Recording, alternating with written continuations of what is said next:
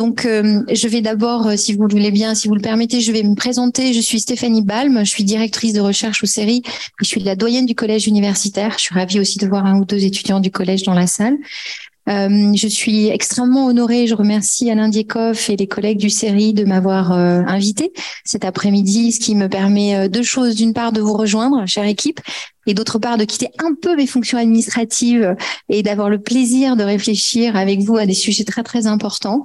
Vous dire que nous sommes fiers, très fiers du série et que très peu de laboratoires peuvent fêter 70 ans. Très peu de laboratoires en sciences humaines et sociales et que le nôtre, euh, le CERI, c'est un des plus beaux joyaux des, en sciences humaines et sociales de toute l'Europe euh, et qui fait aussi des envieux euh, outre, outre-Manche, j'allais dire.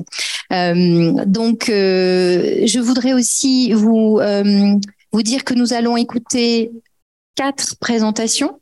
Chaque présentation durera 15 minutes. Euh, préférez-vous des questions après chaque présentation ou est-ce que un premier parti à la fin, tout à la fin? D'accord. Donc en fait, l'idée c'est de rester très attentif euh, pour que vous puissiez noter toutes vos questions. Et ensuite, ce qui sera important quand je vous donnerai, quand on vous donnera la parole, c'est de vous présenter. C'est toujours important aussi pour les personnes qui présentent de savoir d'où vous parlez, c'est-à-dire quel est votre point de vue, qui vous êtes, à quel euh, voilà, quelle est votre votre principale démarche. Euh, je propose que l'on commence en, en attendant qu'Hugo nous rejoigne, que aussi son arrivée soit moins visible, étant en retard, d'accord? Et donc on va commencer euh, ce, ce, cette séance numéro 2 de la conférence du CERI pour ses 70 ans, qui est intitulée Défis au pluriel, défis de sécurité et sécurisation des défis. Donc le titre en soi est une problématique de recherche comme on les aime à Sciences Po.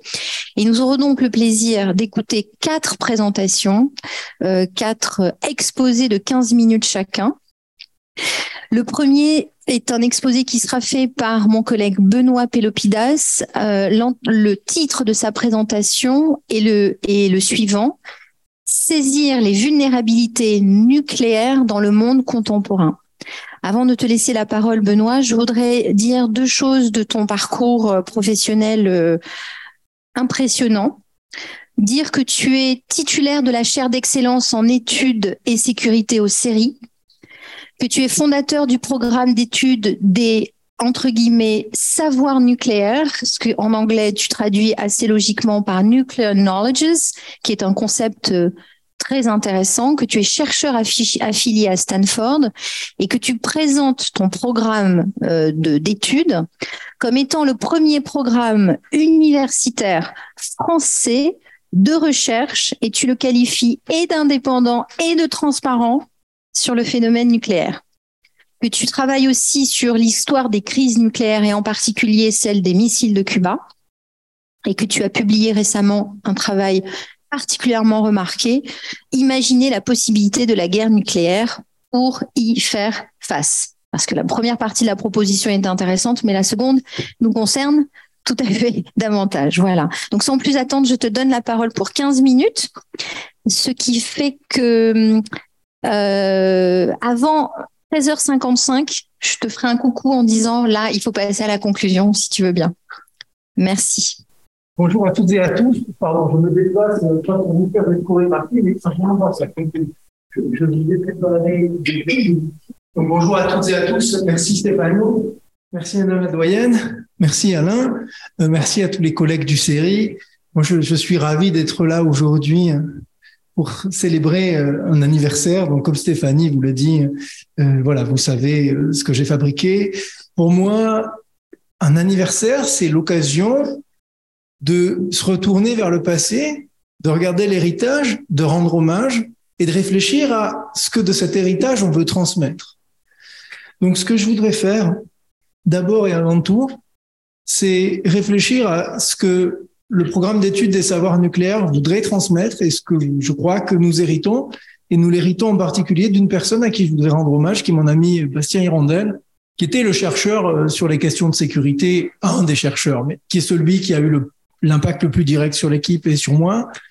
Euh, pour moi, Bastien, c'était de la générosité chaleureuse, de la curiosité gourmande et un sens de l'intégrité simple mais solide. Et donc j'espère qu'on va être à la hauteur de ces exigences-là et j'espère qu'on va transmettre aux étudiants dans la salle euh, le goût de ces valeurs-là euh, comme façon de pouvoir faire de la recherche. Donc, ce que je vais au fond vous dire, c'est que la recherche indépendante sur les questions nucléaires permet de produire de la connaissance qui sinon est considérée comme non nécessaire ou inaccessible. Et je vais insister pour vous dire que quand je dis euh, qu'il s'agit du premier programme de recherche indépendant et transparent sur les questions nucléaires, c'est pas du tout de l'autopromotion, c'est un critère très simple qui est détaillé dans le chapitre 7 euh, du livre Repenser les choix nucléaires, c'est simplement de dire que c'est un programme qui refuse tout financement porteur de conflits d'intérêts. C'est-à-dire nous refusons les financements à la fois des fabricants de l'arsenal, des ministères de la Défense des États dotés d'armes nucléaires, mais aussi des militants antinucléaires, parce que dans la plupart des champs de production de la connaissance, il est établi que le conflit d'intérêts produit des biais dans la connaissance. Une fois qu'on a fait ce pas de côté et qu'on a posé cette exigence euh, de l'indépendance radicale, la deuxième exigence que vous tous connaissez en tant qu'étudiants de sciences sociales, c'est simplement le refus de naturaliser les jugements et les catégories des acteurs situés comme si elles étaient des catégories d'analyse. C'est pour ça que ce programme est au fond un programme interdisciplinaire, simplement parce que moi j'ai plein de limites et plein de défauts. Je vous parlerai pas de mes défauts, mais simplement des limites. C'est-à-dire qu'il y a plein de compétences dont je ne dispose pas. Et donc il a fallu, par exemple, pour revisiter la question de la crédibilité de la force de frappe française, il a fallu euh, recruter des gens qui étaient en mesure d'évaluer la performance technique de l'arsenal. Pour revisiter une autre affirmation commune sur le, selon laquelle il y aurait consensus en France sur euh, le projet de dissuasion nucléaire, il a fallu recruter euh, quelqu'un qui travaillait euh, et qui faisait du design d'opinion publique. Donc c'est vraiment ça le pari de la recherche indépendante, euh, l'indépendance radicale et le refus du conflit d'intérêts, la prise de distance par rapport aux catégories des acteurs et la construction d'un dispositif de recherche interdisciplinaire. Et donc, je, et d'ailleurs, je, vous prie d'excuser de, euh, le panorama que je vais vous faire. Certains d'entre vous savent peut-être déjà bien des choses que je vais dire. Comme le phénomène nucléaire nous pose toujours un défi d'échelle, vous savez, le phénomène nucléaire, il nous renvoie systématiquement à l'infiniment petit du noyau de l'atome et à l'infiniment grand de la destruction totale de la vie sur la planète.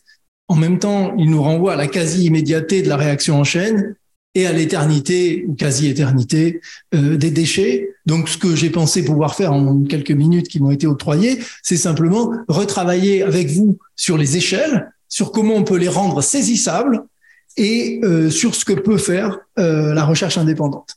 Donc, au fond, gardons en tête que nous sommes dans un monde dans lequel il reste plus de 12 000 armes nucléaires situées dans 14 pays, 9 États dotés d'armes nucléaires et 5 États hôtes, hôtes d'armes nucléaires américaines. Tous ces États sont dans l'hémisphère nord. La plupart sont bien plus destructrices que celle qui a rasé euh, la ville d'Hiroshima le 6 août 1945. Il est faux de dire que ces armes ont été utilisées seulement deux fois. Elles ont été utilisées plus de 2000 fois, notamment 500 fois dans des essais nucléaires atmosphériques, dont mon équipe a montré qu'ils étaient structurellement sous-estimés et dont on n'a pas une connaissance encore complète de leurs effets environnementaux et sanitaires. Question d'échelle, il suffirait qu'un pour cent de ces arsenaux soient détonés sur des villes pour qu'un phénomène qu'on appelle communément l'hiver nucléaire mettre fin à la civilisation telle que nous la connaissons. Un autre résultat auquel je tiens beaucoup, des explosions nucléaires non désirées à certains moments dans l'histoire nucléaire ont été évitées par chance. Soyons bien clairs. Il s'agit pas du tout d'un effet d'esthétique de ma part. Quand je vous dis chance, il s'agit de produire l'évitement d'une illusion rétrospective de contrôle. C'est-à-dire, dans l'évitement d'explosions nucléaires non désirées, dans certains cas, ces, phénomènes ont été évités grâce aux pratiques de contrôle. Très bien. Mais on aurait tort de croire que cette catégorie-là correspond à tous les cas. Il y a des cas dans lesquels on peut montrer que ce qui a empêché l'explosion est indépendant des pratiques de contrôle, ou qu'au contraire, ce qui a empêché l'explosion, c'est la défaillance d'une pratique de contrôle. Et là, je, je, vais vite, mais je peux évidemment documenter ça par des entretiens et par des archives. Et on est à un moment aujourd'hui de polarisation politique claire et avec un impact considérable. C'est-à-dire que d'un côté, vous avez des États dotés d'armes nucléaires qui ont des projets de perpétualisation de leurs arsenaux, c'est-à-dire de projection de leurs arsenaux vers le futur pour des décennies, voire jusqu'à la fin du siècle. Euh, la ministre de la Défense, Madame Parly, en février 2021, a parlé de 2090, ce qui veut dire un temps plus long que le temps depuis lequel nous disposons de systèmes d'armes nucléaires. Donc c'est une coalition des États dotés et de leurs alliés qui considèrent la sécurité comme une sécurité grâce aux armes nucléaires, comme les armes nucléaires comme une condition de la sécurité. Et vous avez une autre coalition qui s'est essentiellement structurée autour d'un traité d'interdiction des armes nucléaires entré en vigueur en 2021 qui dit non, non, nous on a une, une compréhension de la sécurité comme sécurité sans armes nucléaires, où les armes nucléaires sont un problème de sécurité, pas une solution euh, à ce problème. Voilà, à mon avis, le nœud de la tension politique et stratégique des décennies à venir. Un autre élément d'échelle temporelle, on a tendance à penser que ces arsenaux sont tellement grands qu'ils sont indémantelables. Or, le travail avec la science et avec des collègues de l'université de Princeton a permis de montrer que la totalité des arsenaux disponibles sur la planète aujourd'hui sont démantelables en 10 ans, si, si la capacité de démantèlement était le seul obstacle, euh, sont démantelables en 10 ans, même s'il n'y a pas de problème euh, de progrès technologique. Donc, on ne peut pas se cacher derrière l'impossibilité matérielle du démantèlement. Cette impossibilité n'existe pas. Pour vous donner un aperçu de l'échelle de ces objets, je vais vous présenter une petite vidéo. Ça aussi, ça fait un peu anniversaire. Euh, une vidéo que, que l'équipe a montée pour comparer la capacité de destruction de la bombe qui a détruit Hiroshima avec la capacité de destruction de la totalité des arsenaux qui ont explosé pendant la Seconde Guerre mondiale, avec enfin la capacité de destruction des arsenaux nucléaires aujourd'hui dans la décennie 2020, sans compter les effets de l'hiver nucléaire. Euh, la voix off est en anglais, je, vous prie de, bien vouloir l'excuser.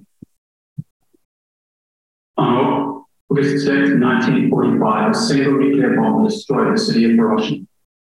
Imagine the explosive force of that bomb, combined with the second nuclear bomb that destroyed Nagasaki three days later, and all the weapons used in the six years of World War II, the deadliest war in human history. The total explosive force of all of these weapons is represented by this single blast. In comparison, this is the combined explosive capacity of the global nuclear arsenal in 2020. Actually, that's not all. There is no protection against nuclear explosions, either deliberate or accidental. We remain vulnerable to them these weapons are being built in our name. Shouldn't we ask ourselves why? Voilà un aperçu rapide de l'échelle. C'est pour ça qu'un des concepts que l'équipe va déployer et ensuite illustrer de manière empirique, c'est le concept de vulnérabilité nucléaire globale que je vais vous présenter rapidement.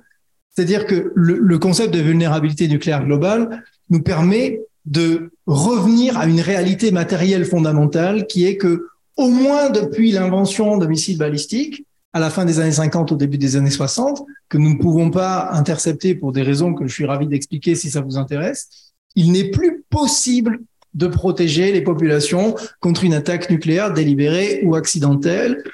Le discours de la protection est un renversement de la réalité. Euh, et je vais vous montrer le détail de pourquoi. Cette possibilité que l'on reconnaît avec le concept de vulnérabilité, c'est la possibilité de lancement accidentel, la possibilité de lancement causé par des erreurs de perception, notamment en situation d'escalade.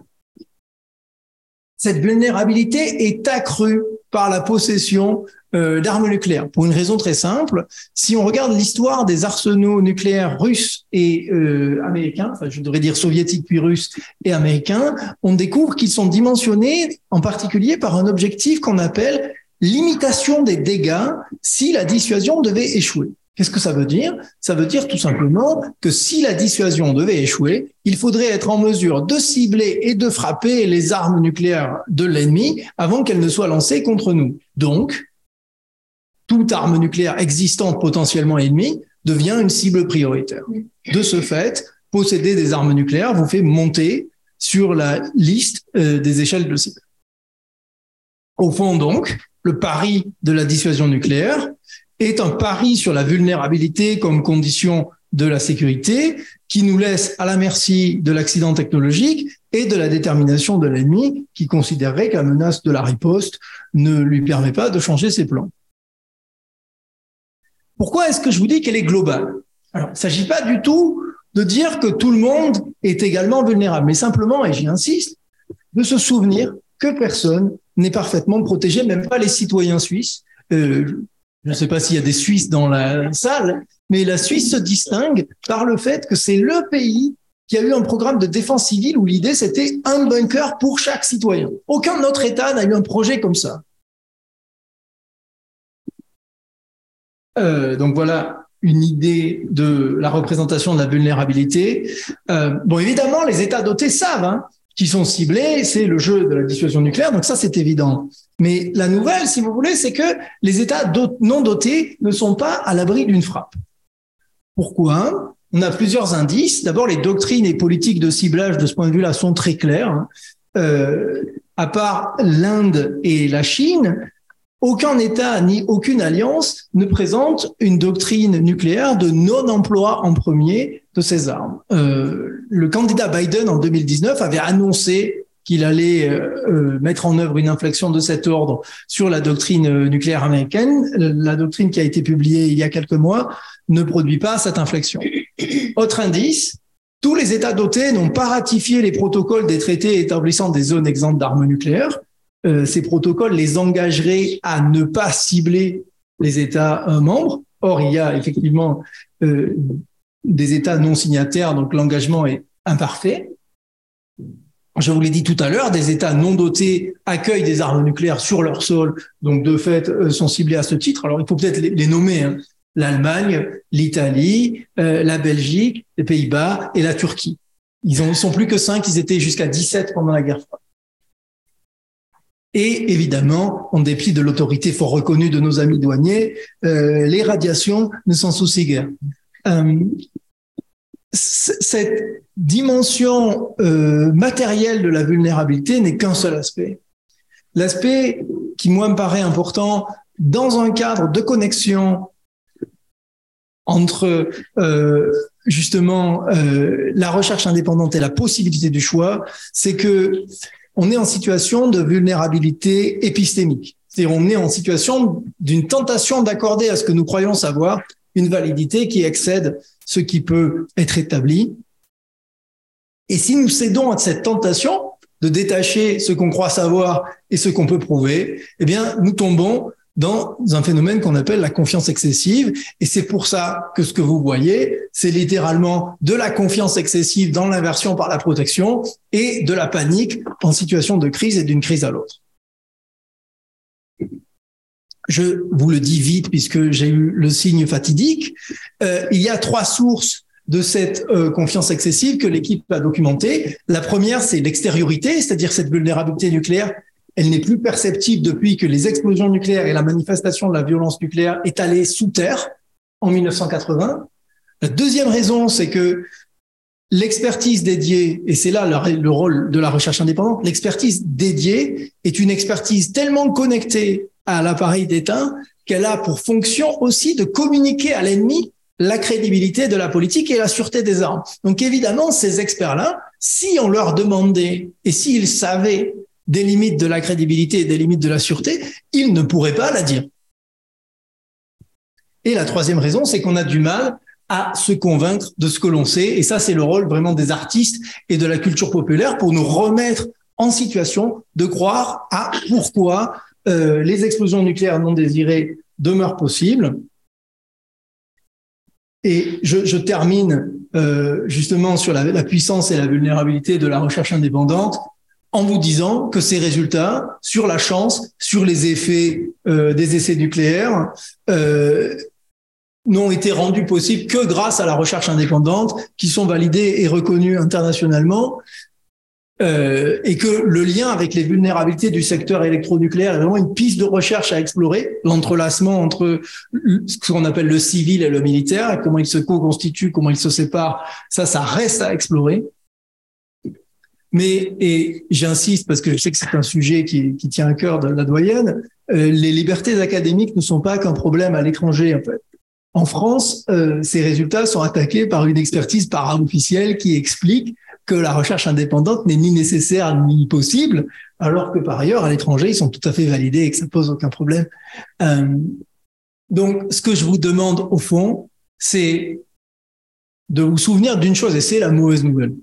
C'est vous ne pouvez pas choisir de ne pas être affecté par les politiques nucléaires. Parce que c'est confortable de se dire, bon, soit il y a la guerre nucléaire et de toute façon, tout est perdu, soit il n'y a pas la guerre nucléaire et c'est quand même plus agréable la vie si j'y pense pas.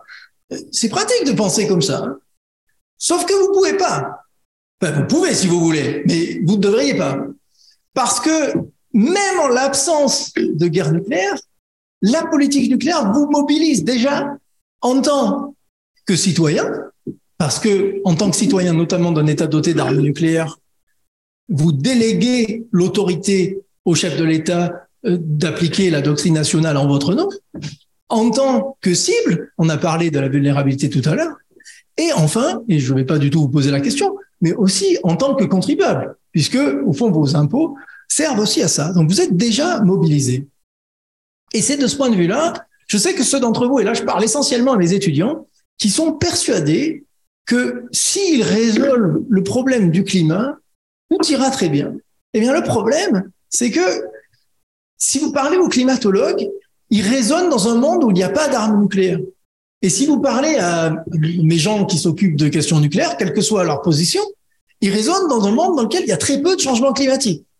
Donc, un élément euh, pour vous, citoyens, chercheurs ou activistes, c'est vraiment de réfléchir à cette connexion-là qui n'est pas encore faite. Mais donc vraiment le message, et là c'est le pan euh, bonne nouvelle, hein, c'est que puisque la recherche indépendante est possible et qu'elle trouve des choses, je vous invite simplement à éviter à la fois la, crédulité et la résignation. Et je, termine simplement en, affirmant qu'on est à votre disposition.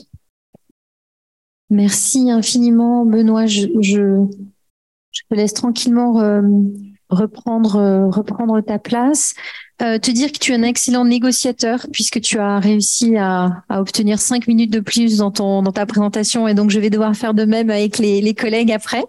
Euh, et puis, et puis, je vous laisse aussi prendre le temps de réfléchir pour des questions éventuelles.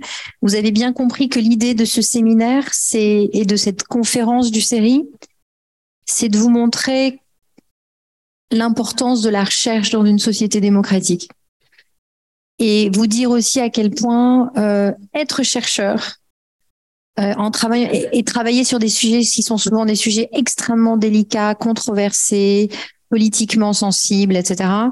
Euh, c'est un vrai métier, c'est complexe et pour le faire vraiment, on ne peut le faire que dans un cadre collégial soutenu par des institutions qui justement essayent de respecter les libertés académiques et c'est pas très facile. Et troisième point, que cette recherche fondamentale euh, qui est le fruit d'une expertise très professionnelle, elle sait aussi parler au grand public. Alors évidemment, on est plus ou moins le grand public ici. Vous êtes probablement très socialisé déjà aux sciences sociales, mais elle, elle parle et c'est pas deux mondes qui se qui sont déconnectés. Alors pour la seconde présentation qui sera présentée par notre collègue Eberhard Kindler, euh, ta présentation s'appelle État défaillant au pluriel, virgule, État à reconstruire, point d'interrogation. Et le point d'interrogation est évidemment très très important. Donc pour cette présentation de 20 minutes aussi, euh, je, je, avant cela, je voudrais vous dire, vous dire deux, deux mots en fait sur le, le parcours euh, de notre collègue Eberhard Kindle.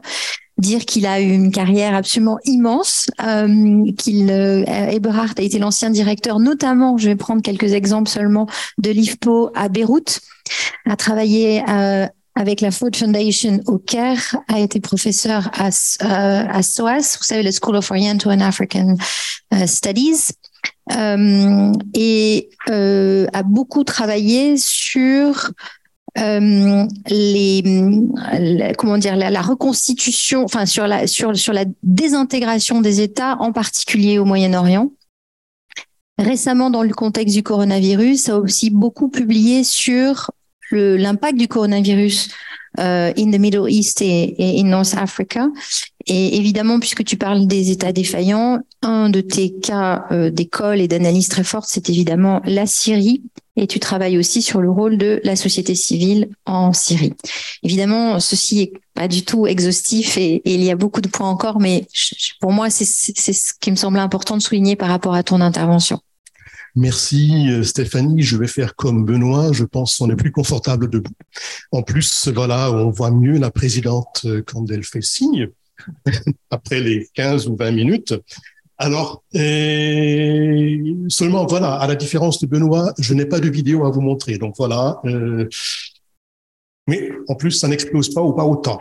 Euh, donc voilà, petite, petite, euh, voilà. Euh, alors juste une petite, voilà, une, inquiétude. Est-ce que, est-ce qu'on a des nouvelles de notre quatrième oh, Oui. d'accord, d'accord. Donc parce que voilà, ben, je n'ai pas reçu de message, donc voilà. Juste, voilà. Très bien, très bien, très bien, très bien. Alors voilà, fin des prolégomena quasiment. Alors je voulais encore vous remercier tous, tous les intervenants de ce matin aujourd'hui aussi euh, ceux de la salle évidemment parce que voilà en tant qu'un des trois euh, co-organisateurs euh, co-conveners de cette euh, de ce colloque évidemment je me réjouis de vous voir tous ici de participer au débat les intervenants, évidemment aussi les intervenants de la salle. Alors, je voulais, voilà, tu parlais de tout à l'heure de, de, de, du, point d'interrogation dans dans l'intitulé de ma, de ma communication. C'est important, mais aussi important sont évidemment les guillemets. Euh, parce que quand je vous parle d'état défaillant, euh, je vous parle d'état défaillant entre guillemets. Je n'aime pas trop euh, cette cette notion à laquelle bon les concepts rattachés à la notion sont parfois problématiques. On y reviendra tout à l'heure un petit peu. Alors voilà, il est très important de garder les, guillemets. Voilà. Donc on parle d'état soi-disant euh, défaillants, des États soi-disant faillis, faibles, fragiles et ainsi de suite. Euh, des États bon, qui ne sont peut-être pas comme les autres, ceux que nous connaissons normalement. Euh, il m'emporte de, de, parler d'état euh, défaillant entre guillemets parce que d'une part la notion est très très disons euh, elle est très elle est très commune aujourd'hui tout le monde en parle et depuis des décennies déjà et donc il vaut mieux peut-être l'utiliser parce que voilà elle est entrée dans le dans le dans le, dans le langage euh, commun, mais en même temps, il faut s'en distancier parce qu'en effet, elle n'est pas très précise et elle n'est pas nécessairement euh, autant qu'on ne pense. Voilà. Donc, alors, ça fait des décennies qu'on parle d'États euh, défaillants, effondrés et ainsi de suite. Ça a commencé à peu près, voilà, dans, disons, dans les temps modernes, ça a commencé avec la Somalie, avec l'Afghanistan. Après, évidemment, plus près de chez nous et ce, ce, ce qui est très important, ce qui inquiète évidemment pas mal de gens en Europe, aux États-Unis, ce sont les États qui sont plus proches. Et pour l'Europe, évidemment, c'est plus récemment la Libye, c'est la Syrie, c'est le Yémen. Ce sont des États qui sont quasiment à nos portes et ben voilà, euh, qui euh, se disloquent, se désintègrent, ne sont plus exactement ceux qu'ils semblaient être et qui, en effet, se distinguent pas mal des États que nous connaissons, euh, des États comme la France, les États comme les États-Unis, même si de temps en temps, vous avez certainement vu la notion d'État défaillant être appliquée à l'un ou l'autre. pendant l'époque de, de, la présidence de Trump, il y avait des Américains qui parlent des, des États-Unis comme étant défaillants pendant le Brexit, il y avait des Britanniques qui parlaient, mais n'empêche que euh, on parle ici de choses d'un autre ordre. Alors voilà, on a donc euh, tout un tas d'exemples. On a euh, quasiment tous les États du Sahel, on a quasiment tous les États de l'Afrique centrale, y compris le Congo. Et ben voilà, on arrive quand même à un bon nombre. Je ne les ai pas comptés, j'aurais dû le faire. si vous ouvrez le Fragile State index de la de la de la peace euh, du, du, fund for peace. Vous voyez toute la toute la toute la toute la litanie des, des États euh, dits défaillants. Et ce qui est d'ailleurs anecdotique mais ce qui est assez drôle c'est que vous voyez aussi que le Canada est moins défaillant euh, que les États-Unis. Alors je ne sais pas exactement comment ils l'ont calculé mais si vous regardez la carte le Canada semble plus stable que les États-Unis. Donc voilà au moins ils élargissent leur, leur analyse à d'autres cas.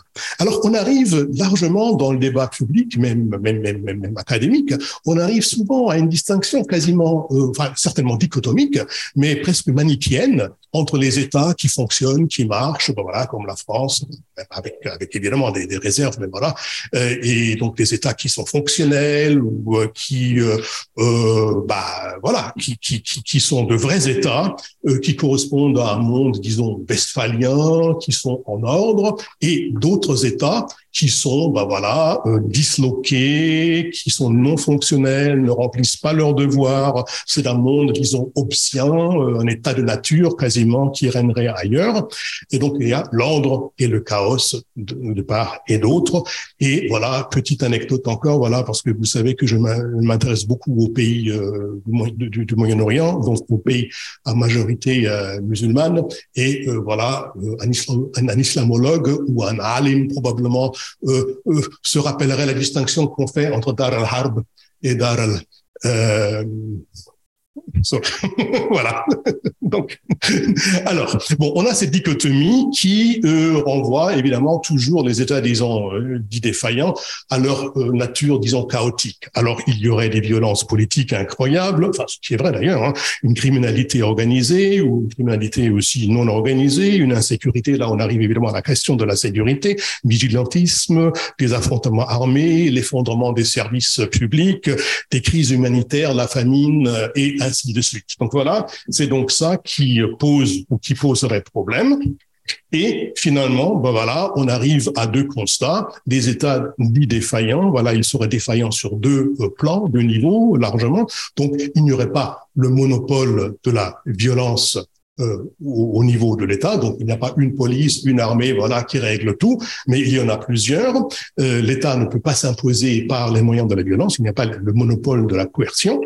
Et en même temps, il n'y a pas, ou peut-être, voilà, il y a des variantes. Parfois, c'est euh, le problème est la, la, le, manque euh, du monopole de la violence. Parfois, on situe le manque tout simplement ou le déficit au niveau de l'incapacité de formuler des politiques publiques. Il n'y a pas une politique d'éducation, de, d'investissement. De, donc, ce sont des États qui seraient loin, enfin, ou sont loin certainement, euh, de l'idéal actuel d'une croissance euh, euh, inclusive et durable. Voilà. Donc ce sont des, des donc ce sont des cas des, des, des, des cas de problème. Euh, parfois les deux mono, manque de monopole de la violence et incapacité de, de mener des politiques publiques coïncident. Parfois c'est l'un ou l'autre, peu importe. Euh, mais alors là, déjà, voilà, première remarque critique, celle d'une collègue qui a beaucoup travaillé sur ces questions, évidemment, c'est Susan Woodward qui dit, bah, écoutez, oui, hein, ce sont des, les problèmes des États ou l'incapacité de, de, mener des politiques publiques ou l'incapacité euh, d'arriver à un monopole légitime de la force au niveau de l'État, bah, ce sont des problèmes qui concernent peut-être les, les habitants des pays, les ressortissants de ces pays, mais ce sont surtout des problèmes pour, entre guillemets, nous. Ce sont des problèmes qu'on se construit ce sont des problèmes euh, qui nous affectent parce que, ben voilà, nous, aux États-Unis, en Europe, ben, on a peur de la migration en masse, on a peur, on a peur ben, du trafic de stupéfiants, on a peur de tout ça que ces États ne règlent pas pour nous. Donc voilà, la question n'est pas nécessairement celle de l'incapacité de mener des politiques publiques ou de mettre en œuvre des politiques publiques, mais certaines politiques de sécurité ou de sécurisation qui intéressent particulièrement les habitants ou les politiques en dehors de ces pays, donc en Europe et aux États-Unis, dans le Nord, quasiment. Voilà. Donc, alors il y a d'autres critiques que je ne peux pas, euh, voilà, dans les dans les quelques minutes qui euh, qui me sont attribuées, que je ne peux pas euh, détailler. Alors évidemment, et il y a beaucoup de critiques par rapport à la à la mesure, à la, à la manière de mesurer la défaillance de ces États. C'est très intéressant. il y a aussi évidemment une critique, et je m'y associe, du, du, concept même. et certains disaient que le concept même est défaillant. il y a après évidemment beaucoup d'alternatives de voir les choses comme euh, voilà difficile à traduire en français, mais le concept de limited statehood par exemple ou d'autres, on peut y revenir tout à l'heure. Je ne vais pas le faire maintenant parce que je n'ai pas le temps. Mais bref, voilà, vous voyez déjà que c'est une notion qui est hautement contestée et qui n'est pas nécessairement très utile, même si évidemment il faut reconnaître qu'il y a des problèmes euh, réels. Hein, ça c'est évident. Alors dans ce monde, disons euh, dichotomique ou manichéen, euh, il y a les uns donc qui voilà qui qui se désorganisent, qui tombent dans le chaos, et les autres donc qui seraient quasiment ben, voilà obligés ou qui sont convoqués à les reconstruire, à les réparer. C'est comme ça qu'on voit souvent la chose, et c'est ça évidemment qui est le sujet principal de mon intervention. Donc, ce qui m'intéresse, c'est pas nécessairement maintenant tellement quelles, sont les causes qui ont mené. Euh, on en reviendra tout à l'heure, mais euh, la question est celle de la reconstruction. Souvent, on nous dit que ben voilà, euh, très simplement, c'est cassé, il faut le réparer. Alors, qui va le réparer? Ben, pas ceux qui sont cassés, parce que défaillants, quasiment, ils sont incapables de le faire, ou ils seraient incapables de le faire. Donc, il faut quelqu'un d'autre. Et le quelqu'un d'autre, c'est qui? Bah, C'est euh, peut-être les États européens, les États qui marchent euh, supposément bien, les États-Unis. C'est un peu euh, le fardeau de l'homme blanc de temps en temps, ou parfois on fait appel plus largement à la communauté internationale, à l'ONU, voilà, à tout cela. Donc, il y aurait d'autres, pas les gens directement concernés, pas directement affectés, qui seraient là ou devraient donc reconstruire ce, euh, ce, ce, ces États et ce monde euh, disloqué. Alors ça, c'est évidemment, c'est très dangereux. Alors, on, comprend très bien euh, le réflexe, on comprend très bien l'idée, mais c'est quand même très, très dangereux. Pourquoi? Parce que, bon, d'abord, je reviens à notre collègue euh, Woodward. Elle dit euh, dans son livre The Ideology of Failed States, elle dit que bah, ce qui nous intéresse, les reconstructeurs, ce n'est pas encore une fois, le monopole de la violence légitime dans des États ou les, les politiques publiques qui fonctionnent, mais ce qui les intéresse, c'est de euh, raffiner, de réorganiser, de renforcer leur propre capacité d'intervention à l'étranger. Donc, le problème n'est pas aider les désespérés, mais le problème est de voilà, renforcer notre propre capacité d'intervention ailleurs. Ça, c'est une critique, disons, radicale et très importante. Même si l'on ne va pas aussi loin que ça, il y a un certain nombre de problèmes qui touchent à la reconstruction euh, d'États, entre guillemets, défaillants. Alors, d'abord, évidemment, tout projet de, reconstruction reflète toujours des valeurs et des normes qui sont pas nécessairement partagées par ceux qui seraient ou qui devraient être reconstruits. Euh, c'est une évidence à la rigueur, mais il faut euh, y insister. Après, évidemment, il y a des intérêts, c'est-à-dire des intérêts de ceux qui réorganisent, reconstruisent les, États en, question, bah, ils ont des intérêts. On l'a vu, par exemple, lors de la soi-disant reconstruction, de l'Irak. Euh, et évidemment, tant que ce sont des étrangers ou des extérieurs qui s'en occupent ou qui l'imposent, c'est toujours vu, en effet, comme une imposition de l'étranger, de l'extérieur. Donc, évidemment, ça mobilise les personnes et les populations concernées, d'autant plus contre ces projets euh, pour peut-être les, euh, les, les, les, subvertir. Alors, le temps est compté, j'ai encore cinq ou dix minutes. Euh, cinq, Vous êtes excellent négociateur, cher chercheur. Oui, voilà, cinq. donc cinq, voilà, très bien. Donc, alors je vais vous donner un exemple. Alors évidemment, c'est un exemple qui euh, ne concerne que certains des États qu'on dit euh, faillis. Et il y a beaucoup de manières, disons, de, de, de, de, ne pas avoir un monopole des forces de, coercition. Il y a beaucoup de manières de ne pas avoir des, des politiques, euh, des politiques publiques.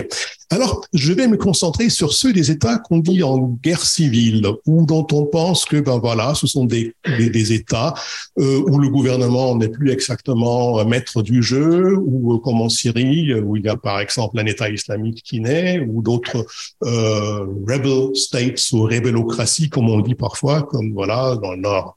Donc, ce sont des États qui sont divisés, et très vite, on pense que ces États qui sont divisés, c'est d'ailleurs vrai aussi pour le Mali, c'est aussi vrai pour pour le Yémen c'est aussi vrai pour d'autres États qui, qui, qui, qui, nous, nous, intéressent.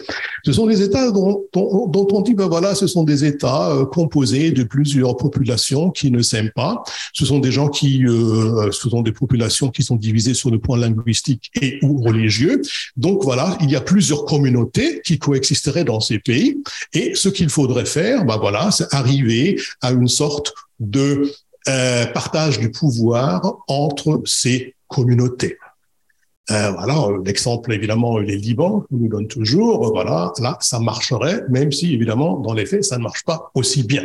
Alors, le problème, et là, voilà, je voulais insister là-dessus, le problème ici, et en effet, on a un certain savoir, on a un certain, on croit savoir, on croit connaître les causes de la défaillance de ces États. On le voit dans les identités linguistiques ou religieuses qui seraient plus fortes que l'État. Et donc, il faut, voilà, euh, réconcilier ou concilier ces différentes identités, ces différentes communautés. Donc, on a une certaine idée comment ça fonctionne, qui malheureusement n'est pas tout à fait correcte parce que les communautés n'existent pas nécessairement. Les soi-disant communautés chrétiennes, musulmanes et autres sont fortement divisées et pas nécessairement uniquement en termes religieux voilà, euh, dialectal et ainsi de suite. Donc, euh, une reconstruction qui passerait par le, euh, par le pouvoir rendu aux communautés, voire leurs représentants, ne fonctionne pas. C'est basé sur un certain savoir qu'on croit avoir de ces pays, mais dans, la, dans, dans les faits, ce n'est pas nécessairement comme ça. Et euh, alors, on oublie euh, dans, dans, dans, ce, dans cet argument, évidemment, que ces États sont euh, parfois très, maintenant j'utilise le terme dans un autre contexte fragile économiquement, ce sont des États qui ont été encore davantage affaiblis par des politiques que souvent on leur a imposées. Là, évidemment, on parle des réformes économiques et autres. Ce sont des États qui souvent ont été détruits de l'extérieur. C'est-à-dire, n'oublions pas que certains des pays, euh, des États dits euh, défaillants euh, autour de nous, bah, étaient victimes de agressions militaires. Maintenant, ce n'est pas en défense des régimes antérieurs que je le dis mais euh, euh, on a détruit donc euh, les, les, États.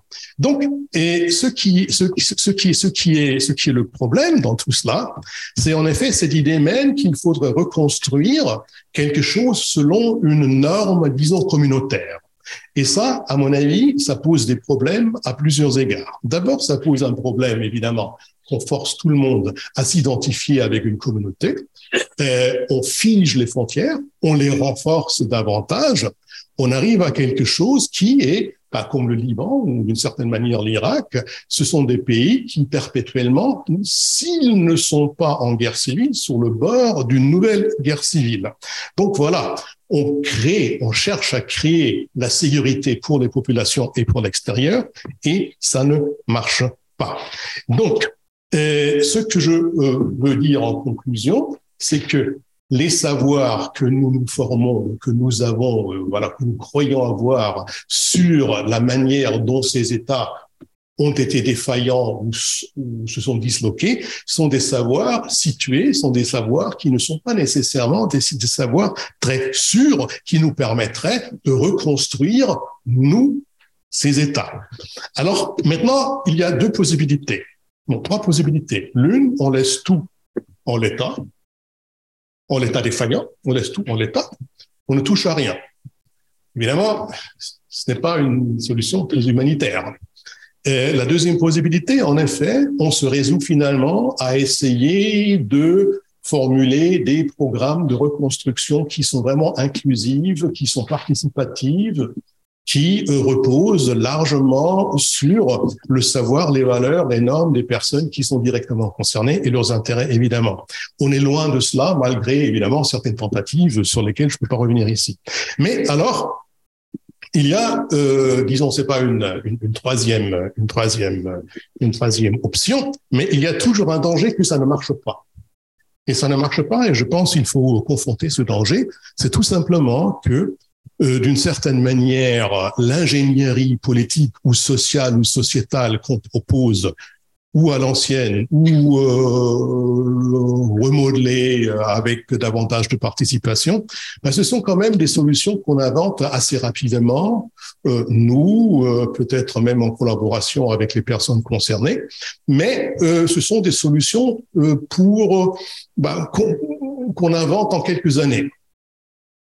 Alors, ces solutions d'ingénierie, il faut les comparer à l'histoire, à la durée qu'ont mis les États, tels que la France et d'autres, pour devenir ce qu'ils qu sont devenus. Et je ne pense pas que l'ingénierie sociétale ou politique pourra remplacer l'histoire. Donc là, évidemment, pour revenir à notre débat de ce matin, on est plutôt dans le pessimisme que dans l'optimisme, même si évidemment une participation accrue euh, dans les projets de reconstruction ah, pourrait peut-être servir néanmoins. Merci. Merci beaucoup, Eberhard. Euh, très peu de temps pour parler de sujets si complexes. Mais heureusement, nous aurons le, le, la possibilité de revenir sur des points plus micro, probablement, pendant le, lors du débat.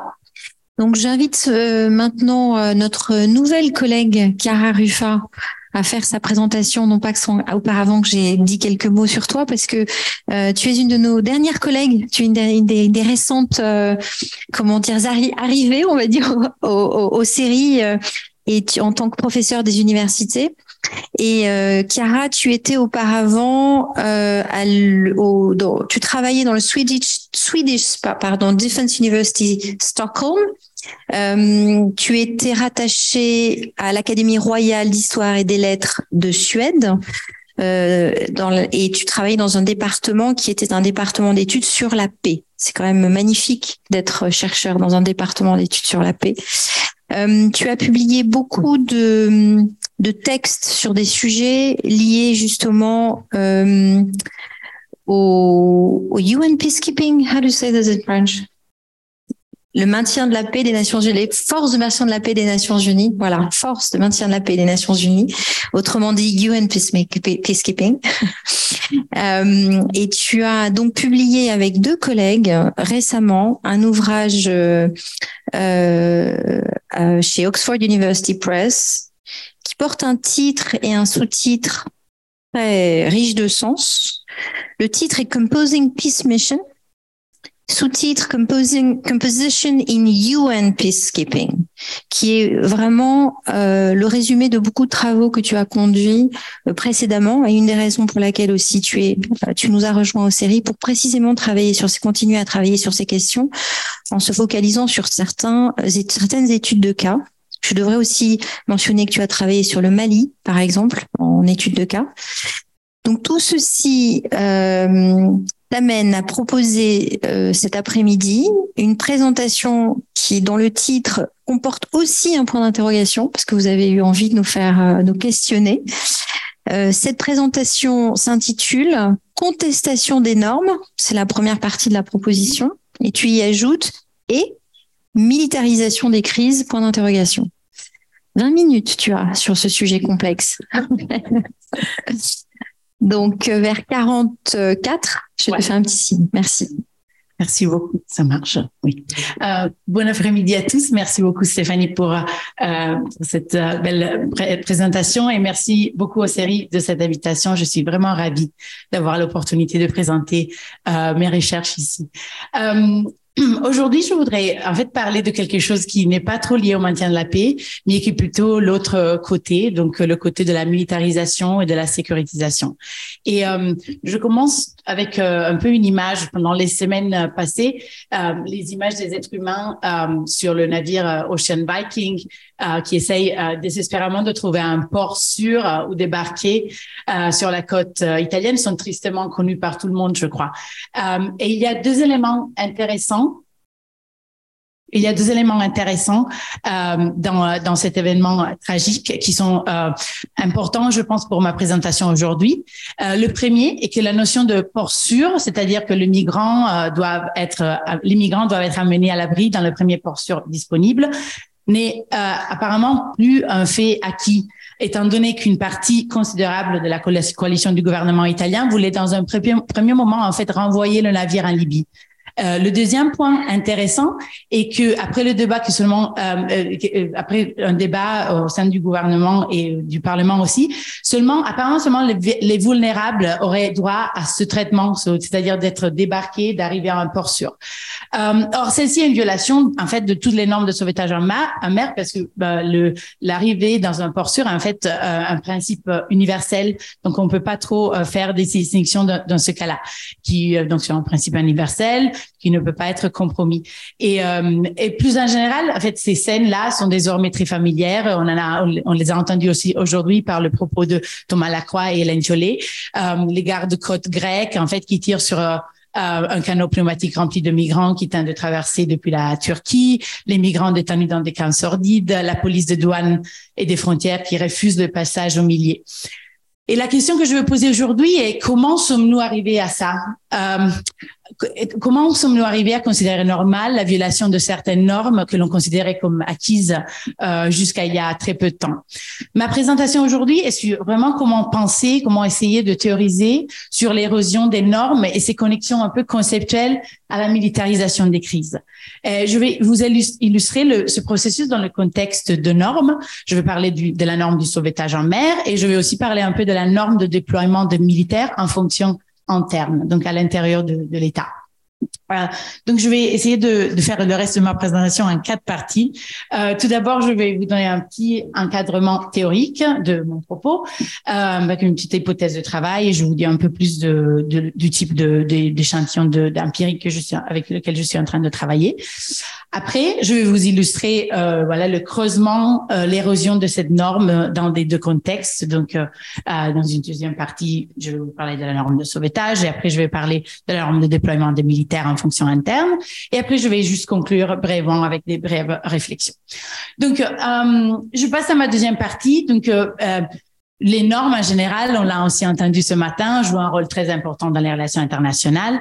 Hum, dans, mon travail, j'utilise la, définition que Jeff Checkel a de, la conception des normes comme des attentes partagées sur le comportement approprié d'une collectivité d'acteurs. Et euh, les spécialistes des relations internationales, en fait, ont beaucoup travaillé sur les normes. Ils ont proposé différentes théories sur les normes, les raisons de son émergence, de sa diffusion, euh, de son internalisation, de comment les gens sont socialisés aux normes. Et, euh, en fait, on, on, connaît très bien le, le, cycle de vie des normes, mais euh, ce cycle de vie n'inclut pas seulement l'émergence des normes, mais aussi, en fait, comment les normes, les normes meurent. Et en fait, mais de façon assez surprenante, les, en fait, les différentes étapes de contestation, de déclin, d'érosion, de mort des normes, euh, n'a pas vraiment connu beaucoup d'exploration de, la part des chercheurs. On a quelques travaux qui, commencent à sortir, mais très peu en fait sur l'évolution de, sur le déclin des normes, de son érosion. Et c'est exactement ce dont je vais parler aujourd'hui. Euh, donc, ma contribution essaye de vous proposer quelques éléments pour, essayer de théoriser un déclin des normes en identifiant des étapes par lesquelles euh, les normes s'érodent et, euh, et, les principaux acteurs impliqués. Donc, j'ai pensé un peu à une, à une à quatre euh, outils analytiques qui peuvent euh, nous être utiles. Euh, ben, en fait, la première est la, la condition essentielle pour euh, déclencher le processus d'érosion d'une norme et l'élément de l'urgence qui définit la crise. Cela veut dire que la norme utilisée dans un contexte où on l'avait jamais en fait utilisée auparavant et où on a besoin de réponses rapides et imminentes. Deuxièmement, ça c'est le deuxième euh, un peu outil euh, analytique, euh, et que cela crée un peu un moment critique, un peu une critical juncture, où la réponse qui est conçue comme immédiate et naturelle est souvent utilisée par les forces de police et les forces armées euh, davantage, et qui est basée en fait sur un processus de sécurisation ou militarisation, où on va l'instrument militaire ou sécuritaire comme un peu la seule option qui, qui est possible pour adresser, pour répondre à la crise. Et après, un, une troisième, outil est, est que dans ce, contexte énormément fluide, il y a des acteurs qui opèrent et qui peuvent contribuer petit à petit à démanteler ces normes euh, de, ou de l'autre côté, à, essayer de les protéger. Et donc, j'ai identifié deux types un peu d'entrepreneurs des normes. Les premiers, c'est les protecteurs qui essayent de différentes manières de les protéger.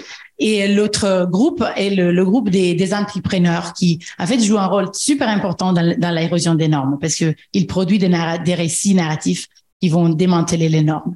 Et après, le quatrième et dernier euh, outil analytique est un peu le, le concept du donner du sens, de création du sens, de meaning making, euh, qui vraiment ressort de la de la sociologie, de Durkheim, de, de, de essayer de euh, vraiment regarder à comment les euh, dans ce moment fluide, il y a ces récits de création de sens qui en fait vont contribuer à normaliser euh, et à déhumaniser et à altériser euh, des, différents processus. Et donc, dans, euh, ces deux domaines empiriques, j'essaye de vous montrer un peu comment ça marche.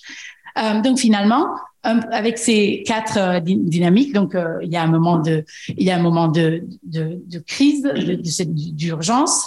Le moment, la réponse doit être d'une certaine manière enchaîner un processus de militarisation on doit avoir des acteurs ou les entrepreneurs ou les normes protectors, les protecteurs des normes. Et après, on va avoir des, des récits de création de sens. Et en fait, ces deux, c'est tous ensemble, il y a des micro-mécanismes qui se déclenchent et qui sont ces mécanismes de normalisation des, des, des faits euh, acquis. Donc, en fait, à ce point-là, on commence à voir un processus de d'érosion. Euh, je vais vous dire, en anglais, ce serait hollowing out. Donc, vraiment de creuser la norme de l'intérieur. Donc, la norme, apparemment, a l'air d'être encore assez vivante et fonctionnelle, mais en fait, elle est un peu vidée de sens. Et euh, j'arrive pas trop à trouver le, un terme français pour euh, creuser, euh, dévider, exactement, dévider, merci, dévider cette, cette norme. Et, euh, et donc voilà, il s'agit vraiment de microprocessus qui ne sont pas nécessairement visibles au début et euh, et, et, donc euh, qui qui, qui deviennent euh, très très répandus.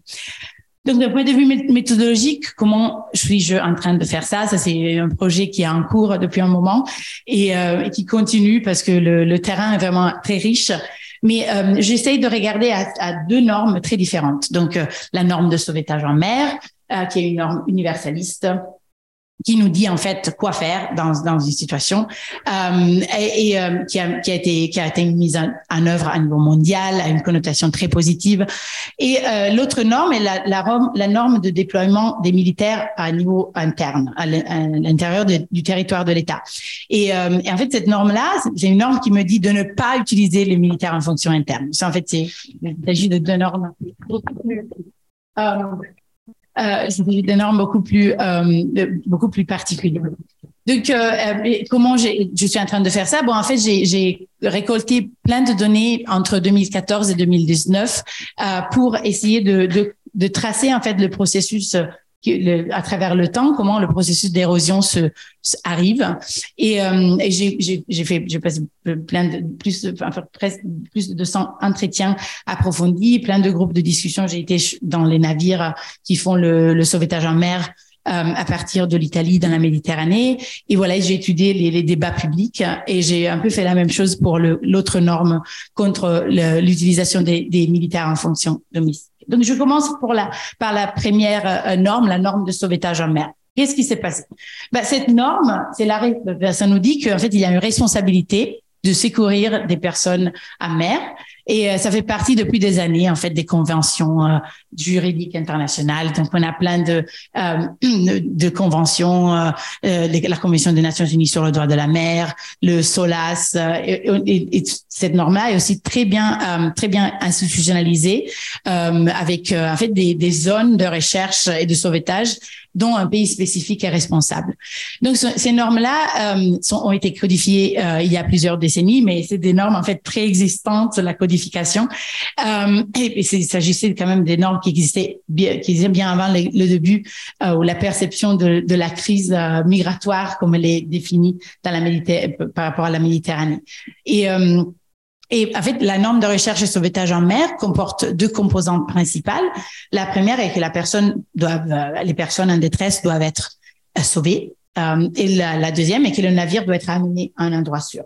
Alors, si on regarde à la narrative et à la, au processus de création de sens de tout cela à partir de 2014, on voit très clairement qu'au début, personne en fait met en cause l'idée de, de, de, amener les gens dans un port sûr ou les, même de, le fait de, de les sauver. Euh, donc, pendant cette première période, les migrants ont été secourus, sauvés, on leur a offert une protection. Et, et, puis, et puis, petit à petit, dans l'espace en fait de quelques mois, on commence à voir dans les débats publics en Italie et en Grèce et à Malte aussi, euh, qui recevaient euh, ceux qui étaient perçus comme des gros volumes de migrants, euh, euh ils ont commencé à mettre en question la notion de lieu de sécurité.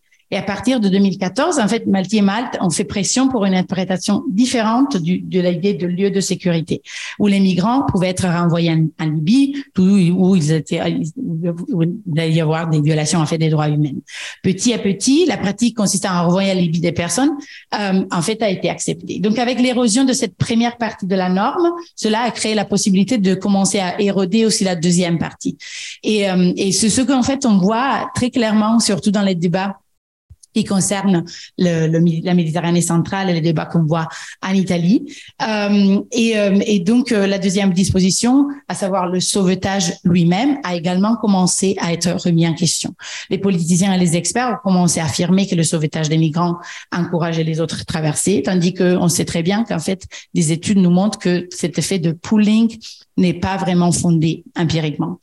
Et des entrepreneurs ont joué un rôle très important dans ce contexte. L'ancien ministre italien de l'Intérieur, actuellement ministre de l'Intérieur, Matteo Salvini, n'est qu'un exemple parmi bien d'autres, en fait, de différentes orientations politiques qui, euh, qui a en fait a commencé à, à vraiment pris l'initiative de, de propager des narratives, des récits très différents, avec euh, apparemment beaucoup de succès. Et, en même temps, on a vu aussi plein de norm protectors, de protecteurs de la norme, qui ont essayé de proposer des récits, des récits qui, euh, euh, par contre, euh, en fait, la solidarité et les deux migrants. Un cas intéressant a été quand le chef de garde-côte italien a public, publiquement défié euh, le ministère, le ministre Salvini, qui a, euh, enfin à cette heure-là était le ministre de l'Intérieur, ce qui a permis euh, de, le, de le défier en lui disant on va quand même sauver les gens parce que c'est fait partie d'une norme qu'on qu'on est censé protéger. donc des processus de meaning making se sont déclenchés et ont normalisé beaucoup de ces de ces voilà des, des narratifs qu'on voit et et que ont apporté euh, le, le, résultat finalement et que la, même la notion de, de sauvetage est euh, en fait mise en cause. Je vous montre, je vous donne juste euh, encore l'exemple de la de l'utilisation des militaires en fonction interne, qui est un autre cas intéressant d'érosion d'une autre d'un autre type de normes complètement différent. Alors dans ce cas-là, traditionnellement dans les démocraties, les armées ne sont pas trop utilisées en, fonction interne. Euh, à l'origine de cette norme se trouve l'idée que les forces armées doivent être utilisés soit pour défendre les frontières ou pour défendre le, pays. Euh, donc cette règle s'est imposée au fil du temps avec la montée en puissance de l'État-nation, à la fois parce que les forces armées sont la seule institution étatique capable en fait de, se retourner contre les décideurs eux-mêmes, et euh, parce que les démocraties préfèrent euh, que traditionnellement d'autres institutions comme la police ou peut-être les gendarmes soient chargées du monopole légitime de la violence. Petit caveat, euh, seules quelques démocraties libérales en fait utilisent certains types de forces armées dédiées à la sécurité interne, comme les, la gendarmerie en France, les carabinieri en Italie. Mais je ne travaille pas sur ce phénomène. Donc, ce dont je parle vraiment, sont vraiment les armées qui sont déployées en fonction interne. Euh, au cours des, donc il s'agit, ça c'est une, vraiment une, norme très très très euh, largement utilisée. Euh, euh, ce qu'on voit dans les derniers cinq ans est un phénomène où même dans les pays qui, pour des raisons historiques, ont des restrictions très fortes sur l'utilisation de ces, cet appareil militaire en fonction interne, sont en train de les utiliser. Donc l'Italie, par exemple, dispose d'un instrument militaire qui, euh, qui ne pouvait pas être utilisé en fonction interne, mais on voit que maintenant, euh, euh l'Italie en fait déploie 7000 soldats en fonction euh, à, à, l'intérieur du territoire national, plus de personnel déployé en Italie en fait qu'à l'étranger. Euh, la France aussi a déployé Sentinelle pour contenir la menace terroriste suite aux attentats, avec des grands nombres de soldats qui ont été déployés. Mais après, il y a plein d'autres exemples. Par exemple, l'armée libanaise qui s'est déployée en 2020 après l'explosion de Beyrouth, les forces armées américaines en réaction de Katrina euh, et également dans des contextes beaucoup plus sensibles comme la, les manifestations euh, du mouvement Black Lives Matters. Euh, et la dernière phase en fait de cette crise où on utilise en fait pour euh, les, militaires en fonction interne est liée à la Covid. Euh, euh, on a mené une étude avec Christine Eck et Nick Dietrich où on a en fait compté que dans 78% des pays du monde l'armée avait été utilisée en fonction interne. Euh, et, euh, et, il y a plein d'exemples dans des fonctions où, les militaires ont été utilisés de façon de, de, façon différente, mais quand même toujours euh, utilisés dans une fonction où ils n'avaient jamais été utilisés avant. Donc, euh, ce qu'on voit, en fait, c'est qu'il est un peu inquiétant de constater qu'il y a toute une série de micro-mécanismes d'érosion de la norme aussi dans ce cas-là, euh, qui peuvent contribuer de manière inertielle à modifier vraiment complètement la relation entre l'armée et la société, ainsi que le rôle de l'armée dans les démocraties. Euh, et, les, données disponibles en ce moment nous disent que, en fait, il n'y a jamais vraiment un retour à la normalité préexistante. Et je vais juste en mentionner quelques-uns avant de conclure. L'utilisation de l'instrument militaire au niveau national pour répondre aux besoins d'urgence présente évidemment des avantages indéniables, mais on voit en même temps que la transformation du réponse immédiate une réponse, devient une réponse en permanence. Et euh, de plus en plus, le personnel en uniforme est devenu une présence visible et constante dans les gares, près des monuments, euh, dans les aéroports. Et cela s'accompagne d'une habitude croissante à des armes et des uniformes dans l'espace public. L'armée a un peu transformé dans une force à utiliser en cas d'urgence, en une organisation qui entre dans le courant, euh, qui est absorbée un peu par la vie quotidienne, qui qu'on voit au quotidien. Et surtout, quand il y a une crise, la réponse est souvent automatiquement militaire. Euh, même lorsqu'elle n'a pas besoin nécessairement de l'être.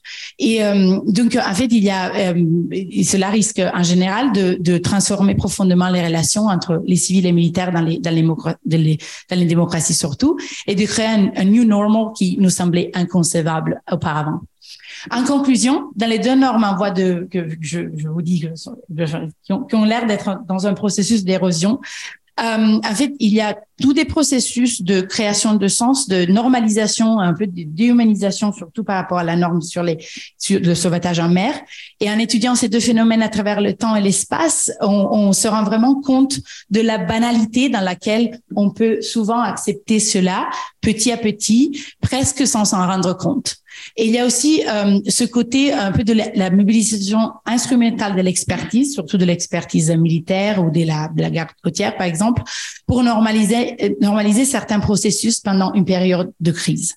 Donc, juste pour conclure sur un ton un petit peu moins pessimiste, euh, les normes, évidemment, peuvent être érodées, mais elles peuvent aussi être reconstruites. Donc, pour faire reculer ce déclin normatif et protéger les vies et les droits de l'homme, il faut que les gouvernements et les sociétés explorent euh, plus de possibilités de, de réversibilité, de euh, parmi d'autres la désobéissance pacifique, en fait, qu'on a vu dans plusieurs cas, dans le cas du sauvetage en mer, parmi d'autres.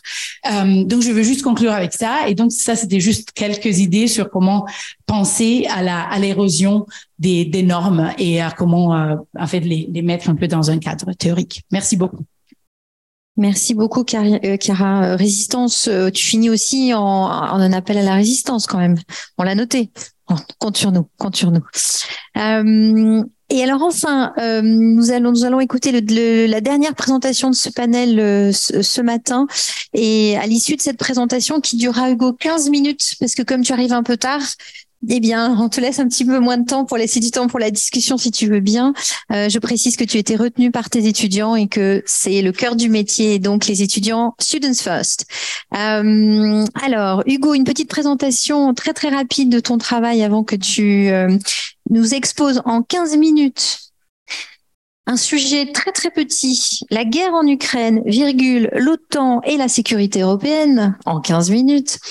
Euh, avant que tu nous expliques ça, dire que tu as rejoint le série comme euh, chercheur à, l'origine au CNRS, que tu es le directeur, euh, tu es fondateur et directeur d'une initiative qui s'appelle European European Initiative for Security Studies que comme plusieurs de nos collègues, tu as, tu travailles de manière euh, pluridisciplinaire entre les études de sécurité, les RI et la politique étrangère et que euh, tu t'occupes d'un sujet euh, qui m'intéresse très directement aussi sur la reconfiguration de l'hégémonie américaine, notamment face à la montée de la Chine. Donc l'essor de la Chine et comment les États-Unis se repositionnent par rapport à ça, mais aussi l'Europe L'Europe est-elle une puissance d'équilibre euh, Est-elle euh, équilibre de puissance, puissance d'équilibre?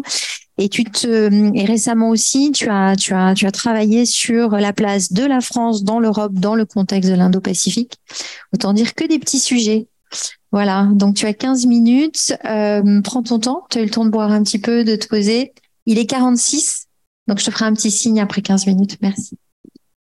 Alors, bonjour à toutes et à tous. Vous m'entendez?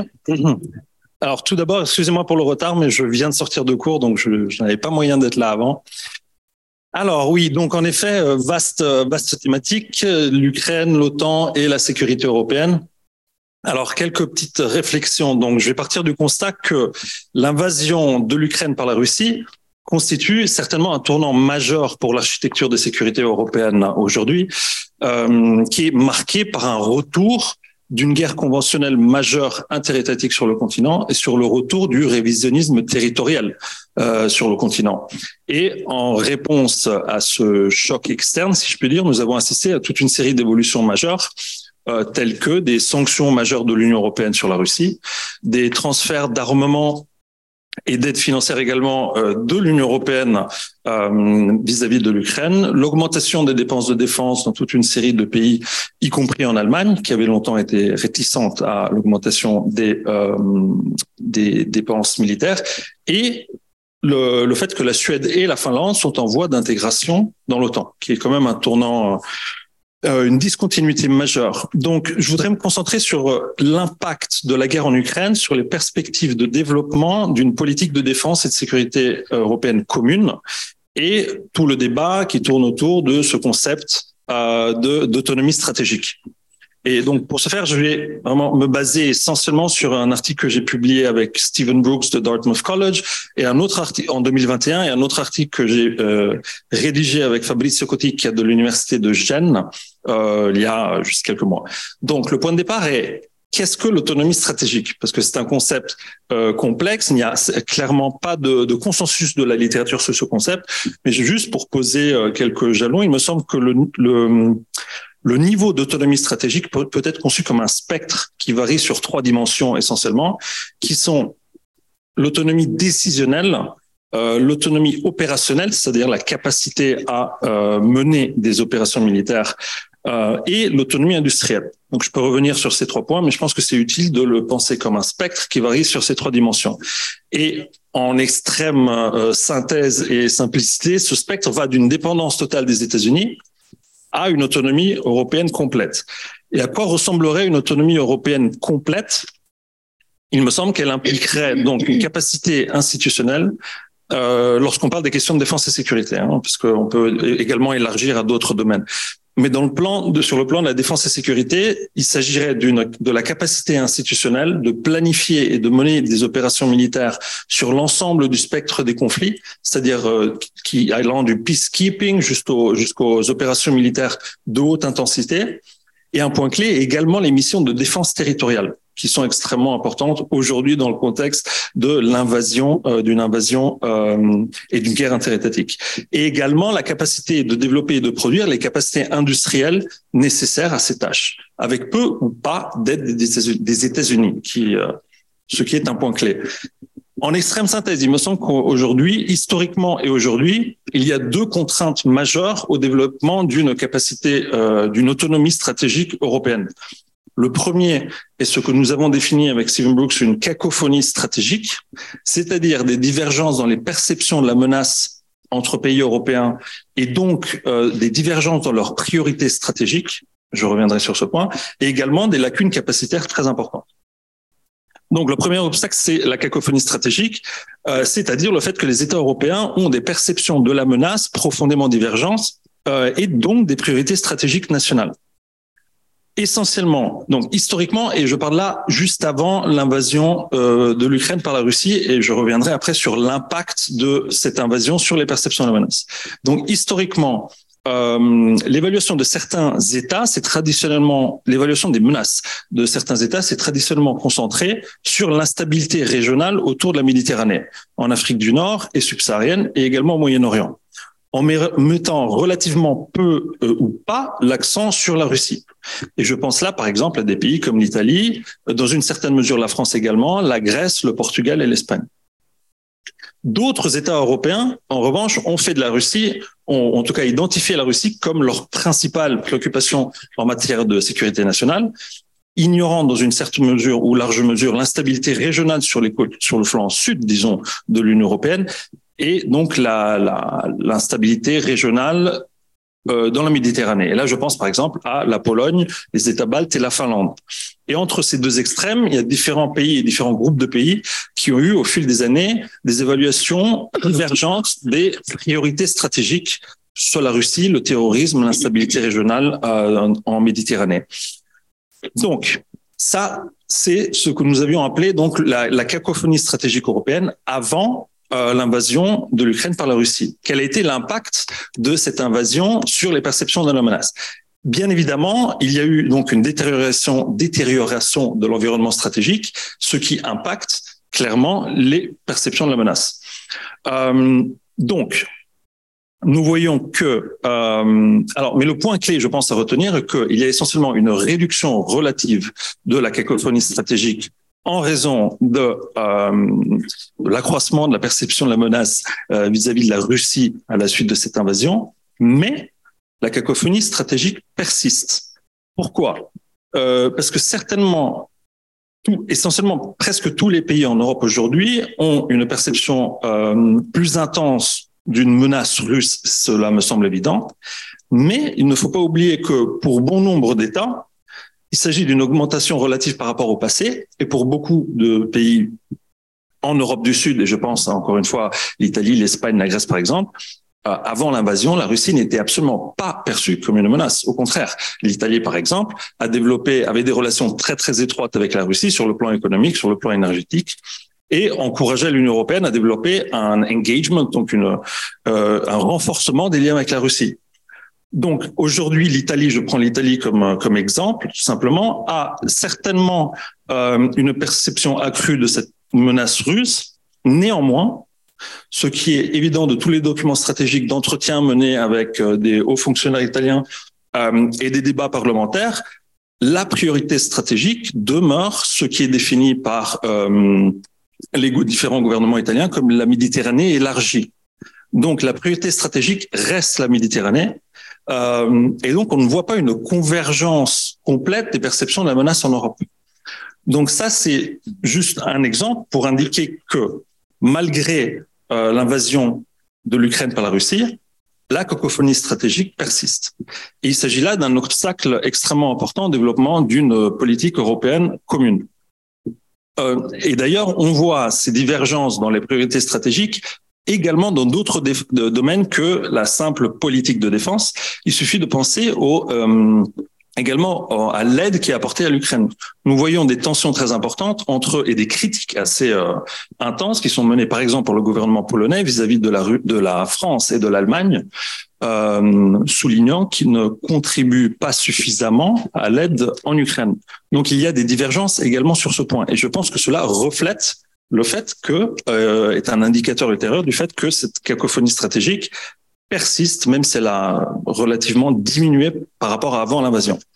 La deuxième contrainte au développement d'une politique commune, une politique de défense et de sécurité commune, est une contrainte de long terme qui date de, au moins depuis la fin de la guerre froide, sinon avant. Et c'est donc les lacunes capacitaires extrêmement profondes. Depuis la fin de la guerre froide, il y a, les dépenses de défense euh, en Europe ont euh, diminué drastiquement. De plus, le, la, la, focale des, dépenses militaires ont changé. C'est-à-dire que pendant la guerre froide, essentiellement, la focale était sur des capacités permettant la défense territoriale. Depuis le début des années 90 au début des années 2010, en tout cas au moins, la focale s'est déplacée vers des opérations extérieures, ce qu'on appelle euh, la expeditionary warfare, donc la, la, capacité de projection des forces à l'extérieur euh, des frontières, et non plus sur la capacité de défense territoriale. Et de ce fait, il y a une réduction extrêmement importante en France également d'ailleurs, euh, des capacités de défense territoriale. Il y a donc, juste pour vous donner un exemple, je pense que ça peut être utile, les chars de combat en Europe ont diminué entre 1990 et aujourd'hui de 85%, l'artillerie de 60%. Donc il y a vraiment des, des, des, des, difficultés en termes de volume qui sont accrues également par les transferts qui sont actuellement euh, en cours vis-à-vis -vis de l'Ukraine, qui réduisent ultérieurement les volumes. Et il y a des lacunes également dans des systèmes plus avancés comme les satellites et, euh, et d'autres types d'équipements. Également, le personnel militaire. Il y a une réduction drastique du personnel militaire en Europe. Euh, les armées, alors les, le personnel militaire actif a diminué de presque 65-70% depuis la fin de la guerre froide et les réserves de 88%. Donc on voit qu'il y a des, vraiment des contraintes sur le plan euh, des volumes d'équipement, mais également de, euh, du personnel. Ce qui me semble intéressant et important, c'est que ces deux contraintes s'auto-alimentent réciproquement. Donc la cacophonie stratégique et euh, les lacunes capacitaires. Plus il y a de fragmentation également sur de la base de défense de la base de, industrielle de défense en Europe. il y a une cacophonie stratégique et des lacunes capacitaires, cela renforce en réalité la dépendance technologique vis-à-vis des États-Unis. Euh, juste pour donner un exemple, récemment, nous avons vu, malgré toutes les évolutions dans le débat euh, interne en Allemagne et les augmentations de, défense, de dépenses militaires allemandes, euh, l'achat du F-35 par l'Allemagne, qui est un indicateur, il me semble, d'une euh, perpétuation, je dirais, d'une dépendance technologique vis-à-vis des États-Unis. Donc cette cacophonie stratégique et les lacunes capacitaires s'auto-alimentent et parfois ont amené et continuent de, de produire et reproduire une dépendance technologique vis-à-vis des États-Unis qui est une ultérieure contrainte au développement d'une politique de défense et de sécurité commune. Donc voilà, en fait, je pense que je vais être très bref et je vais conclure en disant que même s'il est en réalité trop tôt pour évaluer en quelle mesure la guerre en Ukraine a engendré une, une évolution importante et significative des politiques de défense européennes et plus de, de recherche euh, doit être menée sur ces différents éléments.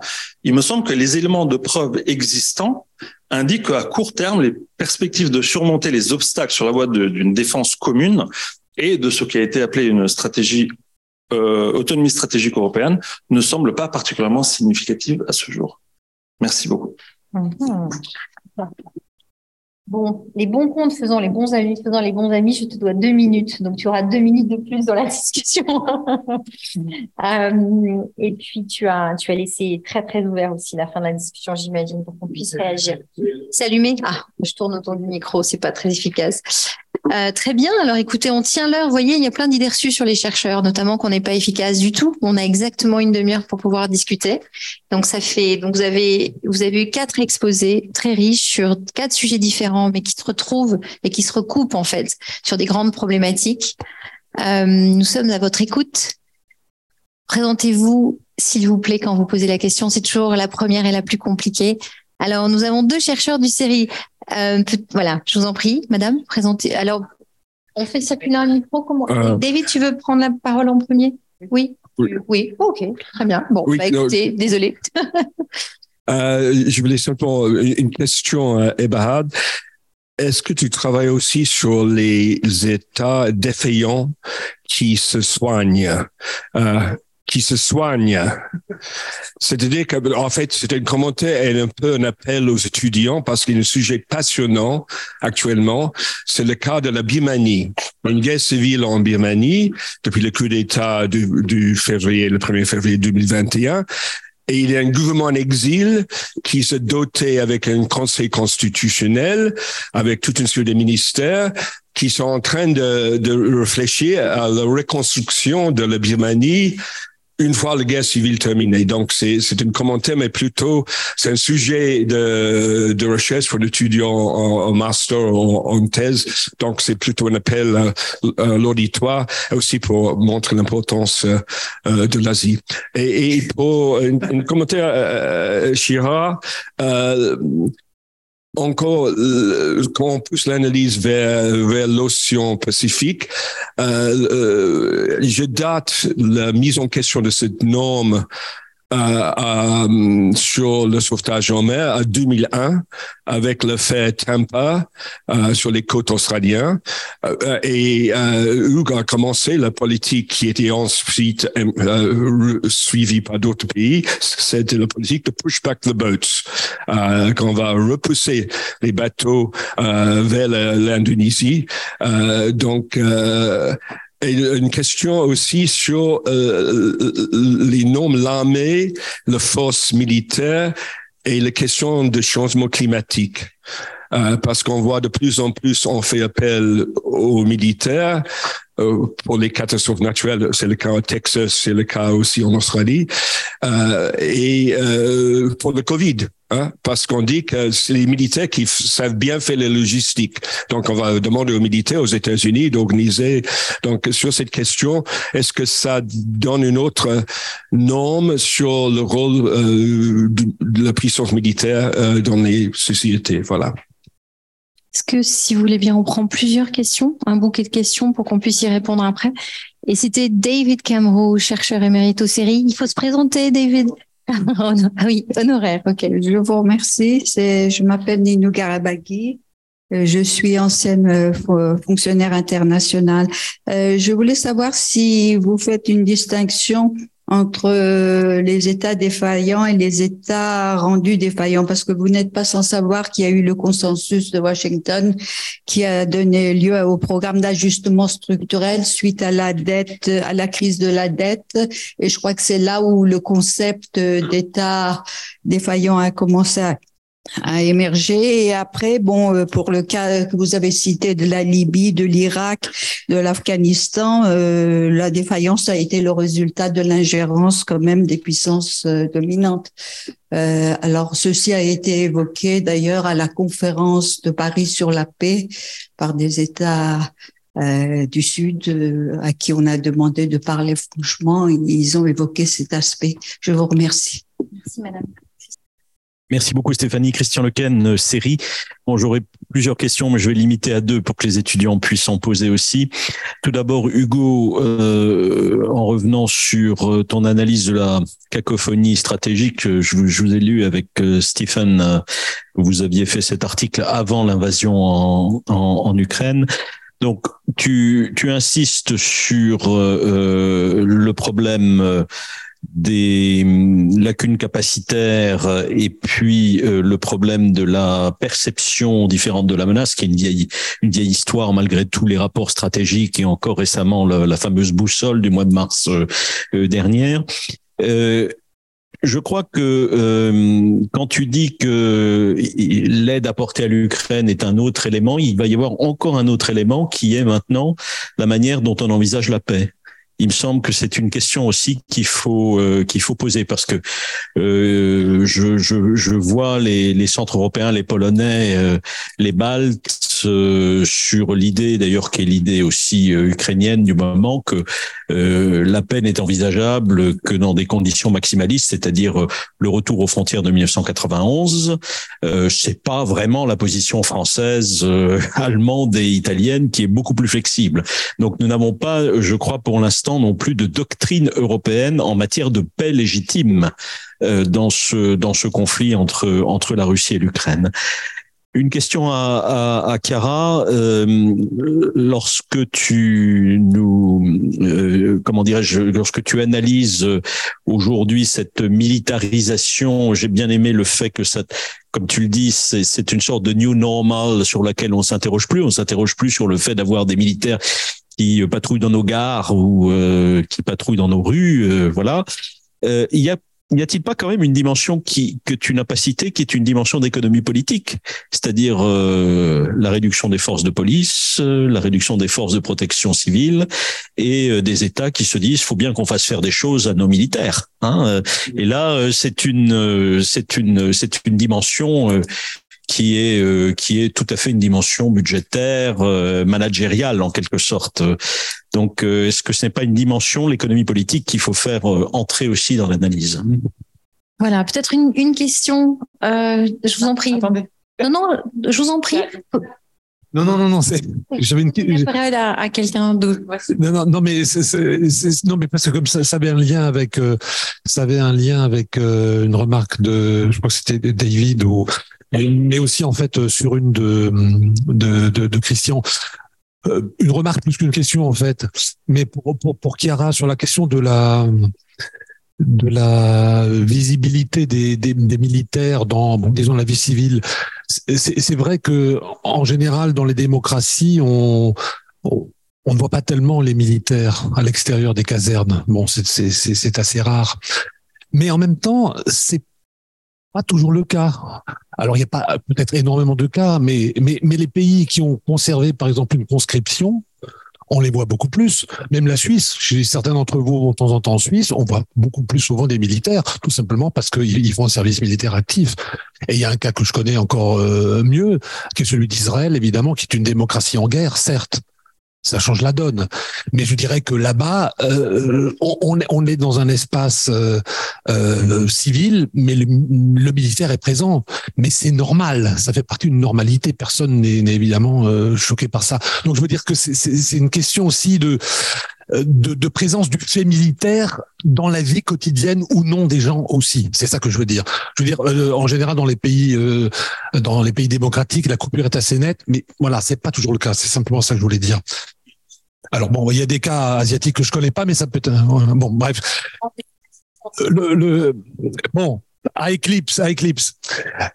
Pour, pour Eberhard, il ne sera pas étonné que je pose cette question parce que bon, on a déjà eu ces discussions. C'est sur la question des États. Parce que je, pense que euh, en, en, réalité, tu as utilisé des adjectifs, mais qui recouvrent des réalités différentes. Parce que si tu fais référence, par exemple, au, Fragile States Index, il, c'est un index général sur les 179 États du monde. Donc, il mesure une fragilité liée, par exemple, est-ce qu'il y a un contrôle d'une cour des comptes dans l'allocation des ressources? Est-ce qu'il y a une bonne séparation des pouvoirs, etc., etc. Et donc là, ils peuvent classer tous les pays. Et quelque part, c'est pas surprenant que le Canada soit mieux placé que les États-Unis, parce que l'État canadien fonctionne beaucoup mieux que l'État américain. Il suffit de prendre, il suffit de prendre un train dans un pays dans l'autre, on voit tout de suite la différence. Donc, euh, c'est ça que je veux dire, tu vois. Et je pense que État fragile et un État effondré, c'est pas la même chose. Il y a une gradation quand même. Donc, je, je comprends que tu sois prudent dans, dans, dans, dans euh, en disant oui, euh, il, il, faut faire attention. Il y a, il y a des complexités, bien évidemment.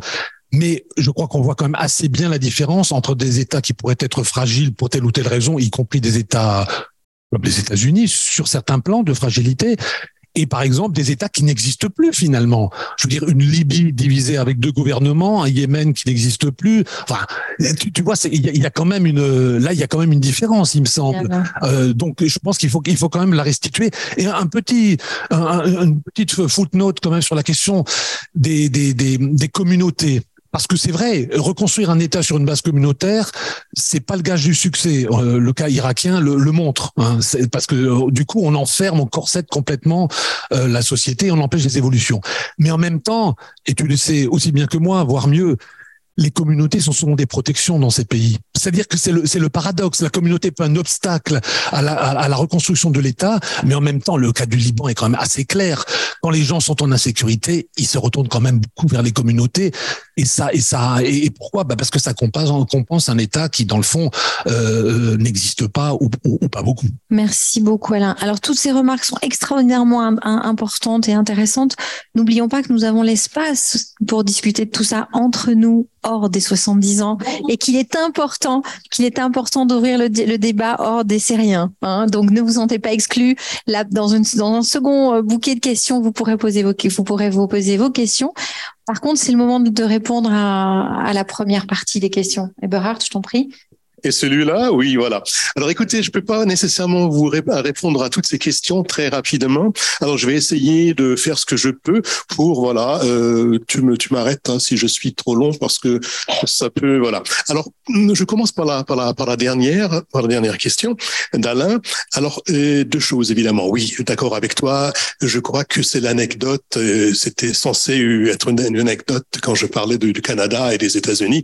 Évidemment, voilà. En effet, ce c'est l'index, il mesure voilà tous les pays du monde quasiment. Enfin, je ne peux pas vraiment compter, mais je crois à peu près.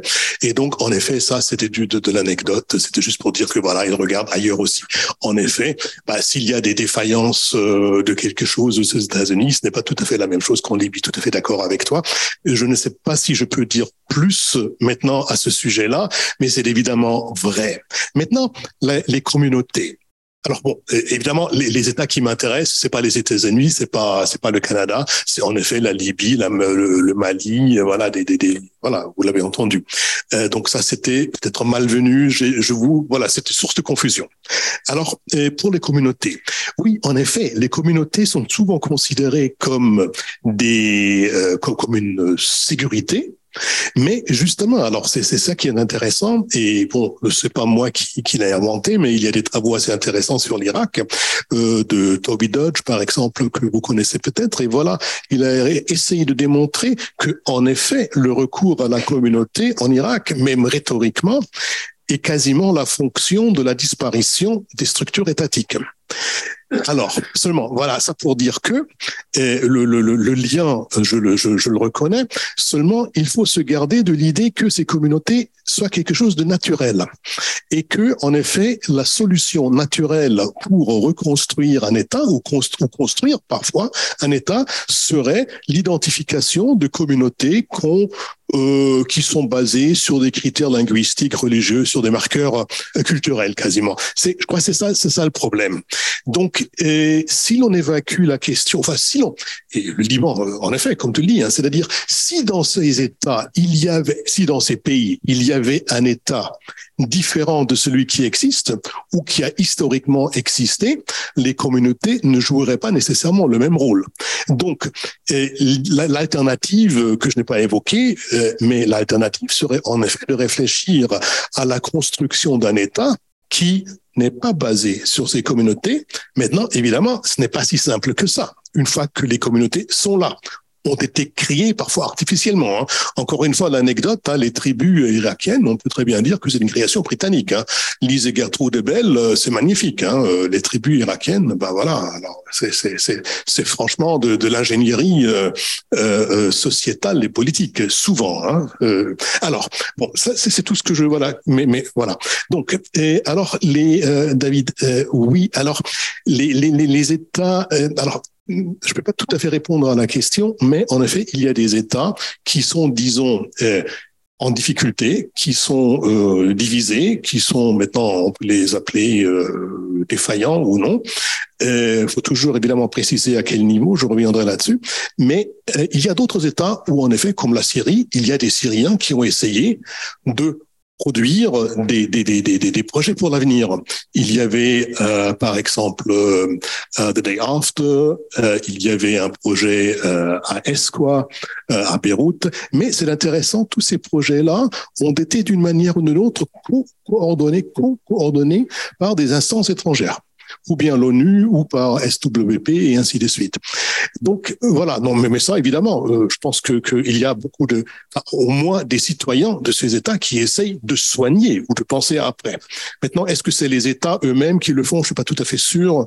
Euh, je, je, ne connais pas la situation birmane, mais je ne vois pas tellement une officine de gouvernement syrien qui réfléchirait de manière systématique euh, à une reconstruction du pays est telle que euh, une reconstruction qu'on pourrait appeler reconstruction politique euh, euh, autre, enfin autre que, que, que, que économique. Alors, et, pardon, là je suis perdu. Oui, il y avait, oui, les, les, les, les, États défaillants et rendus défaillants. Alors, et, et Évidemment, c'est-à-dire euh, la, ce, qui est intéressant dans, dans, le discours des États défaillants, euh, raison supplémentaire pour s'en méfier, c'est que c'est toujours de leur faute à eux. Euh, normalement, hein, c'est-à-dire c'est un État. Euh, parfois, on va un peu plus loin. On dit oui, ce sont des États artificiellement créés euh, euh après la Première Guerre mondiale ou dans la décolonisation et tout ça. Euh, dans ce cas-là, on pourrait dire qu'en effet, dès le départ, c'était une une, une question euh, mal engagée hein, ou un projet mal engagé. Euh, mais ce qui m'importait ici, c'était pas maintenant tellement de, de, parler des origines, mais des solutions qu'on propose pour un cas particulier, celui de l'État divisé. Et là, allez, euh, bon, évidemment, euh, les origines comptent, mais euh, on dit en Irak, en Syrie, au Liban, ah, il faut que les communautés s'entendent. Et c'est ça qui est, qui, qui, qui, qui, est problématique. Maintenant, il y a des, d'autres, d'autres, d'autres euh, raisons pourquoi euh, c'est, comme ça. Hein. Ça, je comprends bien. Alors, et, mais le, le, point le plus important, et je crois c'est, voilà, c'est pour toutes les remarques qui m'ont été faites, c'est que détachons-nous quand même de cette idée de, de, de défaillance, identifions les déficits de ces structures qui s'appellent État à des niveaux très précis. Évidemment, la littérature est pleine. Hein. Il y a des gens qui l'ont fait. Un certain Cole l'a fait. Il définit trois, trois, axes de, de, de, de, de, de, déficit que les États peuvent avoir. Et ça, c'est beaucoup plus productif que de les. après, voilà, on dit voilà, aux États-Unis, il n'y a pas, il n'y a pas de, de, de transport en, commun. Bon, très bien. Euh, c'est une défaillance relativement Oui, mais c'est une, défaillance relativement petite par rapport euh, à la famine, par exemple. Hein, c'est évident. Donc, le plus important, c'est en effet de se détacher de ça et d'identifier les déficits qu'il peut avoir ou les caractéristiques plutôt que tout simplement mettre ça dans une sorte de, de, de, de, de soupe euh, voilà commune euh, euh, qui serait voilà des états défaillants. Ah, merci beaucoup pour ces questions. Alors, je commence par euh, essayer de répondre à, David. Donc, à votre première question, euh, absolument. Euh, je pense qu'en fait, on voit un processus d'érosion de, la norme, de la même norme, dans un autre contexte à partir de 2001. À, donc, avec les navires qui, qui essayent d'arriver en Australie et qui sont euh, pushback. Euh, la chose qui, qui, est très intéressante dans votre point, je pense, est vraiment le la chose. Enfin, ça, ça nous fait réfléchir sur le contexte très localisé dans dans lequel l'érosion de la norme euh, s'évolue. Donc, euh, c'est quand même intéressant que cette érosion de la norme en Australie ne s'est pas répandue de, la, enfin, de façon immédiate, directe, dans le contexte de la crise migratoire du, de la, dans la Méditerranée. Ça, je trouve très, très fascinant. Et ça me fait penser aussi aux travaux de Amitav Acharya, par exemple, sur euh, le, voilà, le, la connexion entre le, l'arrivée la, des normes et le contexte local qui, qui les accueille. Si on pourrait pas réfléchir sur comment cela arrive de façon inversée quand la norme s'érode. C'est très intéressant.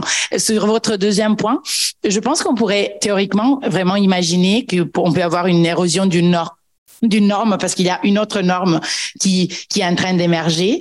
Euh, donc ça pourrait être euh, cette norme du du soldat polyphrénique euh, qui fait plein de choses différentes et qui est en train de se substituer à à cette norme plus huntingtonienne de voilà du soldat qui est utilisé à la frontière. Cela pourrait être, je vois pas trop les les, les signes très forts d'une norme pour le soldat polyphrénique, mais peut-être on est on est en train en fait de voir ça. Donc on voit pas donc on voit l'érosion de cette norme à cause d'une autre norme qui est en train de, se propager. Euh, à la question de Christian, sur le, le, le, côté économie politique, en fait, c'est quelque chose que j'ai un peu abordé dans, dans, mes travaux. Je pense que vous avez complètement raison, c'est un côté très important. Euh, la, la, mais, je, je pense en fait qu'il y a un côté de perception de la de l'efficacité, de, enfin de, la cost effectiveness de, des militaires. Euh, donc, en fait, on pense, ouais, ouais non, c'est pas vraiment économique, c'est vraiment le, c'est pas nécessairement plus efficace, plus cost effective, mais il est perçu en tant que tel. Donc on voit, on voit en fait beaucoup d'arguments aussi en France où on dit bah c'est quand même des, des, des acteurs qui voilà qu'on n'utilise pas, donc pourquoi ne pas les utiliser? Alors le problème avec cette, ce raisonnement là est que bon, tout d'abord euh, il y a des travaux par exemple par euh, Yuri Kalkman aux Pays-Bas qui nous suggèrent qu'en fait cela n'est pas vrai parce que les, les, militaires sont assez chers, mais aussi l'autre côté est que euh, en fait même on sort très souvent du côté urgence, donc quand on utilise les militaires de façon perpétuelle alors ça devient effectivement encore moins, encore moins efficace. Euh, et, et, cela me, me, me, rapporte aussi à la question par, par Alain. Euh, je suis complètement d'accord. Il y a évidemment des, des variations énormes et l'élément de la conscription est très important. Euh, et par, par, rapport à la présence de la de, des armées dans la dans la société. Mais mon point sur l'érosion de cette norme-là n'est pas tellement sur le le point de la visibilité. Bon, la visibilité est un point qu'on voit dans beaucoup de démocraties européennes, je dirais, parce qu'on voit beaucoup plus les militaires, on s'y habitue et on normalise cela. Mais en général, en fait, on voit qu'on utilise beaucoup plus les militaires dans plein d'autres fonctions. Et cela s'est passé aussi en Israël, par exemple, par rapport à la réaction au Covid. Le travail de Yagil Lavi nous a montré en fait la militarisation euh, de, combien la, la, les, les, les, forces armées, les, forces de défense israéliennes ont été utilisées comme réponse à cette crise spécifique. Donc, euh, en fait, le, le défi dans ce côté-là de la recherche, c'est vraiment du d'identifier les, les points, euh, les références euh, et, et, en fait les variations à travers le temps à partir du point de départ. Euh, parce que je suis complètement d'accord que le cas israélien ou d'autres cas similaires avec euh, une armée de conception ont quand même un point de départ très différent. Merci. Merci. Je vais être, j'essaie d'être aussi bref que possible pour laisser le temps aux étudiantes et étudiants de participer et poser des questions. Donc, sur ta question, Christian, je suis parfaitement d'accord. Je pense que la cacophonie stratégique a toute une série de ramifications qui sont pas seulement sur le plan de la défense et sécurité, mais également sur le plan diplomatique, euh, sur les perspectives de négociation euh, et de résolution euh, pacifique du conflit en Ukraine, mais également sur les sanctions et également sur la politique énergétique. Donc, je pense qu'il y a toute une série de, de ramifications. J'ajoute juste un point qui me semble important mais c'est une idée sur ce qui pourrait arriver. C'est-à-dire que les négociations entre l'Ukraine et la Russie seront, le cœur des négociations sera vraisemblablement bilatéral. En tout cas, en mars, avril, mai, c'était, c'était le cas. Mais l'Union européenne a un levier extrêmement important, euh, c'est celui des sanctions. Et je me pose la question, euh, n'y aura-t-il pas, je pense qu'il y a déjà des signaux dans cette direction, n'y aura-t-il pas des divergences de positions sur à quel moment il faut lever les sanctions, dans quelle mesure et dans quelle modalité, et cela se reflètera, du moins en mesure, dans une certaine mesure au moins, également la cacophonie stratégique entre, je soulignais par exemple les Polonais, les Français, les Allemands et d'autres. Donc, Jacques, une question. Euh, ça t'ennuie si on fait l'espace, on laisse d'abord poser des questions pour les, pour les étudiants, mais on ne t'oublie pas, promis. Bonjour, euh, moi je suis étudiante à Paris 1 en sciences politiques et économie et j'avais une petite question sur les États défaillants. Euh, je voulais savoir dans quelle mesure on pouvait parler de leur reconstruction et pas tout simplement de leur construction. Est-ce qu'il y a déjà eu euh, un État vraiment comme on le pense aujourd'hui euh, en Occident dans ce dans ces pays-là, par exemple du Sahel? Merci. Merci. Et si oui, sur selon quel modèle? Par exemple, moi je pense beaucoup au modèle que la Chine représente le modèle chinois aujourd'hui est considéré comme un modèle par des États que tu qualifierais, qu'on pourrait être définis comme, comme défaillants, notamment le long de la, de la route de la soie. Donc cette idée qu'il y a pas qu'un consensus de Washington, mais il y a aussi un consensus de Pékin, et avec la réussite d'un grand État qui lui-même défaillant au sortir de la révolution culturelle s'est complètement reconstruit. Donc peut-être avec, euh, voilà. Oui. Euh, bonjour, je suis étudiant en master 1 de recherche en relations internationales à Sciences Po et j'aurais une question pour euh, Monsieur Pelopidas euh, au sujet euh, bah, des liens entre, quels sont les, liens, si vous pouviez approfondir, euh, entre réchauffement climatique et les armes nucléaires? Bonjour. alors moi, je suis Iris Lamba, je suis doctorante au séries. Euh, J'avais une question pour Hugo sur la notion de cacophonie stratégique. Je me demandais comment est-ce qu'elle était Enfin, euh, on a donné une petite euh, définition tout à l'heure, mais est-ce que, euh, je sais pas pour filer la, la métaphore, est-ce qu'il s'agit vraiment d'une sorte de saturation des voix euh, en termes de priorité stratégique, euh, ou est-ce que, au final, on n'assiste pas plutôt à la silenciation de certaines priorités par des voix qui seraient plus fortes? En fait, la raison pour laquelle je dis ça, c'est que effectivement, la menace russe a souvent été euh, bah, des, enfin en tout cas euh, mise en avant par euh, certains États, baltes, etc. On en a parlé.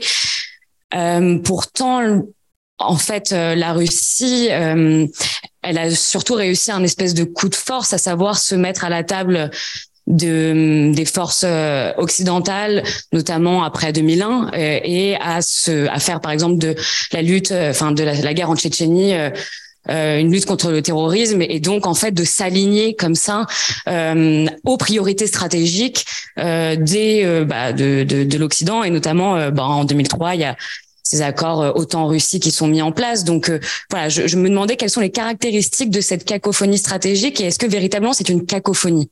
Vous travaillez sur quel sujet? Je travaille sur les normes qui encadrent la violence armée par les groupes non étatiques. Super. Alors, ça fait deux fois qu'on utilise le terme Occident. C'est pas un mot qu'on utilise facilement comme ça. Euh... Mm, ouais, ok. The Global West. Oui, bonjour. Bonjour, merci pour vos présentations. Euh, C'était vraiment enrichissant. Donc, euh, je suis Clémence Meignet, je suis étudiante à la préparation au concours administratif et euh, je prépare les concours du Quai d'Orsay. J'avais plusieurs questions sur tout ce qui est défense européenne. Donc, pour vous, monsieur. Euh, tout d'abord, vis-à-vis de l'OTAN, j'avais l'impression qu'il y avait un peu un recul. Et euh, par exemple, je sais que le président Macron avait parlé d'un certain, d'une certaine mort cérébrale de l'OTAN. On avait sous la présidence Trump un certain recul. Et là, avec les événements, il y a, on assiste un peu à un retour, vraiment.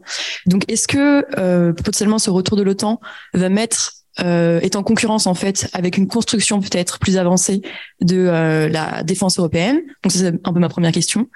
Et deuxième et seconde question. Euh, justement, euh, tout à l'heure on a un peu parlé de la boussole stratégique qui a été euh, adoptée récemment. Et aussi, il me semble qu'il y a un budget exceptionnel de 8 milliards d'euros qui a été mis en place pour un plan de défense. Mais moi, je m'interroge sur le fait, est-ce que réellement en fait, ça va évoluer, à quel point c'est un impact ou pas? Parce que certes, 8 milliards d'euros, ça peut paraître une somme importante, mais peut-être pas au regard d'autres euh, d'autres budgets, en tout cas militaires. Donc voilà, euh, j'aimerais bien plus euh, de, de réponses sur ces questions, si vous avez évidemment. Merci beaucoup. Merci. Vous êtes en, pleine révision, on le sent. Hein. Oui. Jacques, je t'en prie, peut-être la dernière. Non, non, non, non. Mais non, je t'en prie. Bon, ok, très bien.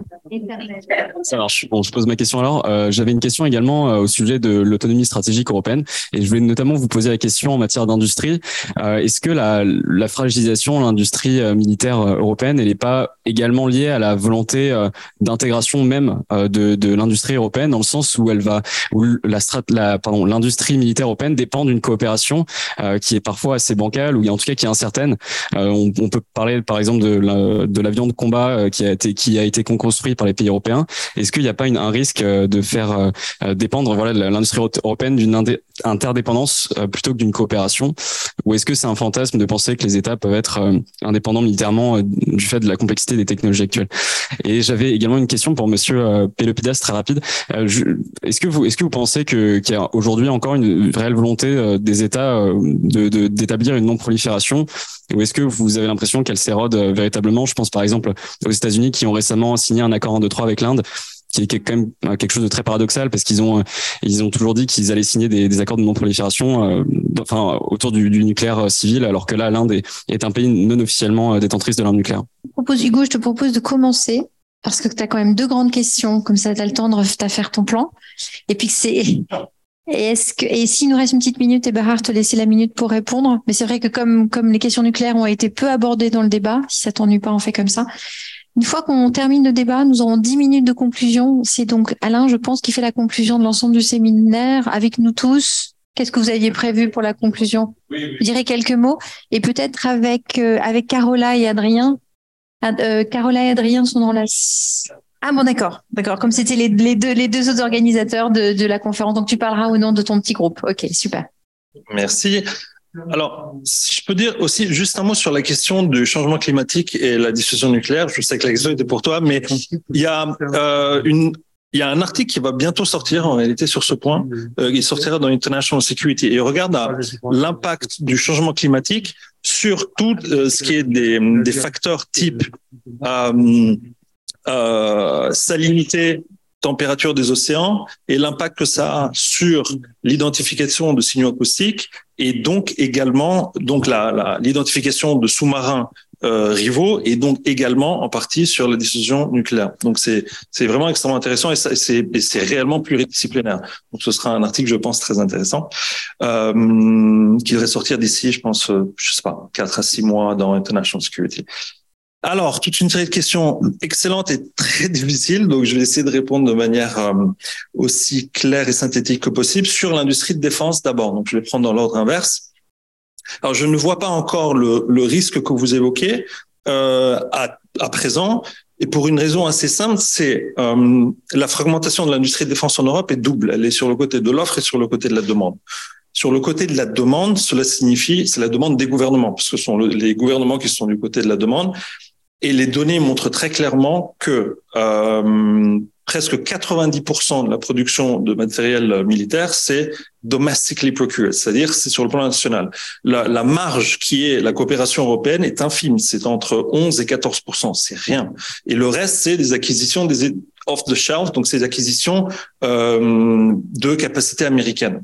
Donc le, alors, il y a des tentatives, différentes initiatives, dont le European Defence Fund, qui ont été évoquées, qui essayent de justement donner des, financements pour essayer de d'encourager les gouvernements à aller dans une direction de plus de coopération européenne, mais on reste quand même sur des, pourcentages extrêmement faibles. Donc, en réalité, il y a très peu de coopération européenne en matière d'armement. C'est les données sont assez claires sur Alors, le retour de l'OTAN, oui, absolument. Il y a un retour des États-Unis et de l'OTAN. Si on, si on regarde la, alors également les données de la présence militaire de la guerre de Corée à aujourd'hui de la présence militaire américaine, c'est essentiellement une courbe descendante et jusqu'à cette année, et là ça réaugmente. C'est-à-dire on était à 65 000 environ juste avant l'invasion, euh, et là on est à 100 000. Donc euh, voilà, et c'est un indicateur d'un retour de l'OTAN. Après, sur l'autre question qui était dans quelle mesure il y a une possibilité de concurrence entre les efforts d'intégration de défense européens et l'OTAN, c'est une vaste question qui date de depuis et essentiellement bah, c'est une question que se posait également Eisenhower euh, au début de la guerre froide parce que lui était euh, c'était c'est, ce type de question n'est pas nouvelle essentiellement euh, et la réponse à ces questions est également sujette à une cacophonie stratégique. C'est-à-dire que euh, bon nombre d'États vont dire euh, oui, il y a une réelle concurrence, il faut éviter toute duplication. D'autres États vont dire non, non, il n'y a pas de, de, concurrence entre les deux. Au contraire, une autonomie stratégique serait dans l'intérêt des États-Unis. Et différents gouvernements et différents pays ont historiquement différentes positions sur cette question. Euh, alors, sur la question, s'agit-il vraiment d'une cacophonie stratégique? Alors là, je ferai une distinction entre les perceptions de la menace et après les politiques qui sont mises en place en réponse à ces perceptions de la menace. C'est-à-dire, je pense que oui, il y a une réelle cacophonie sur le plan de des perceptions de quelles sont les principales menaces. Et là, c'est vraiment sur le plan national. Mais après, la question de comment répondre à ces menaces font l'objet de négociations politiques. C'est vraiment du pooling and hauling, voilà, pour euh, citer un auteur célèbre, euh, Graham Allison. C'est vraiment, ce sont des négociations. Donc, par exemple, euh, l'Italie, l'Espagne et la Grèce, encore une fois, ont poussé beaucoup au sein de l'Union européenne pour qu'il y ait plus d'attention vers le sud, essentiellement et la Méditerranée. A contrario, la Pologne et, les, les Baltes, par exemple, ont poussé pour qu'il y ait plus d'attention sur l'Est. Donc, c'est comment dire, il faut distinguer entre perception de la menace et ensuite négociation politique sur comment répondre à ces menaces. Merci. Alors, merci à tous les deux. Euh, en fait, pour, pour la question sur la non-prolifération, ce serait plus facile pour moi de vous répondre avec un graphe. Donc, je, vais commencer par répondre. Il y a un graphe dans une de mes backup slides.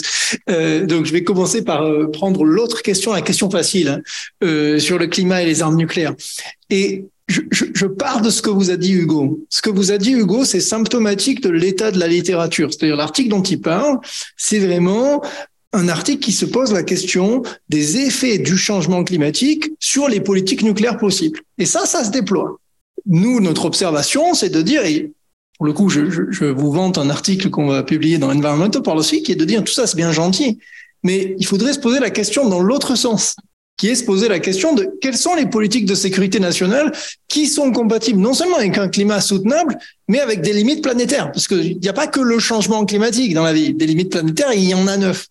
Et la question, dans ce sens-là, elle est beaucoup moins fréquemment posée que dans l'autre sens. Donc ça, ça c'est une première invitation. Et, prenez tout ça vraiment comme des invitations à, la contribution. Euh, le, deux, le deuxième élément, juste qui est tout simplement euh, de dire que le lien, il est matriciel. Comment est-ce qu'on fait des modèles climatiques le GIEC dont tout le monde parle, d'où viennent les modèles du GIEC Ils viennent des instruments de mesure des effets des explosions nucléaires. Qu'est-ce que c'est que l'hiver nucléaire?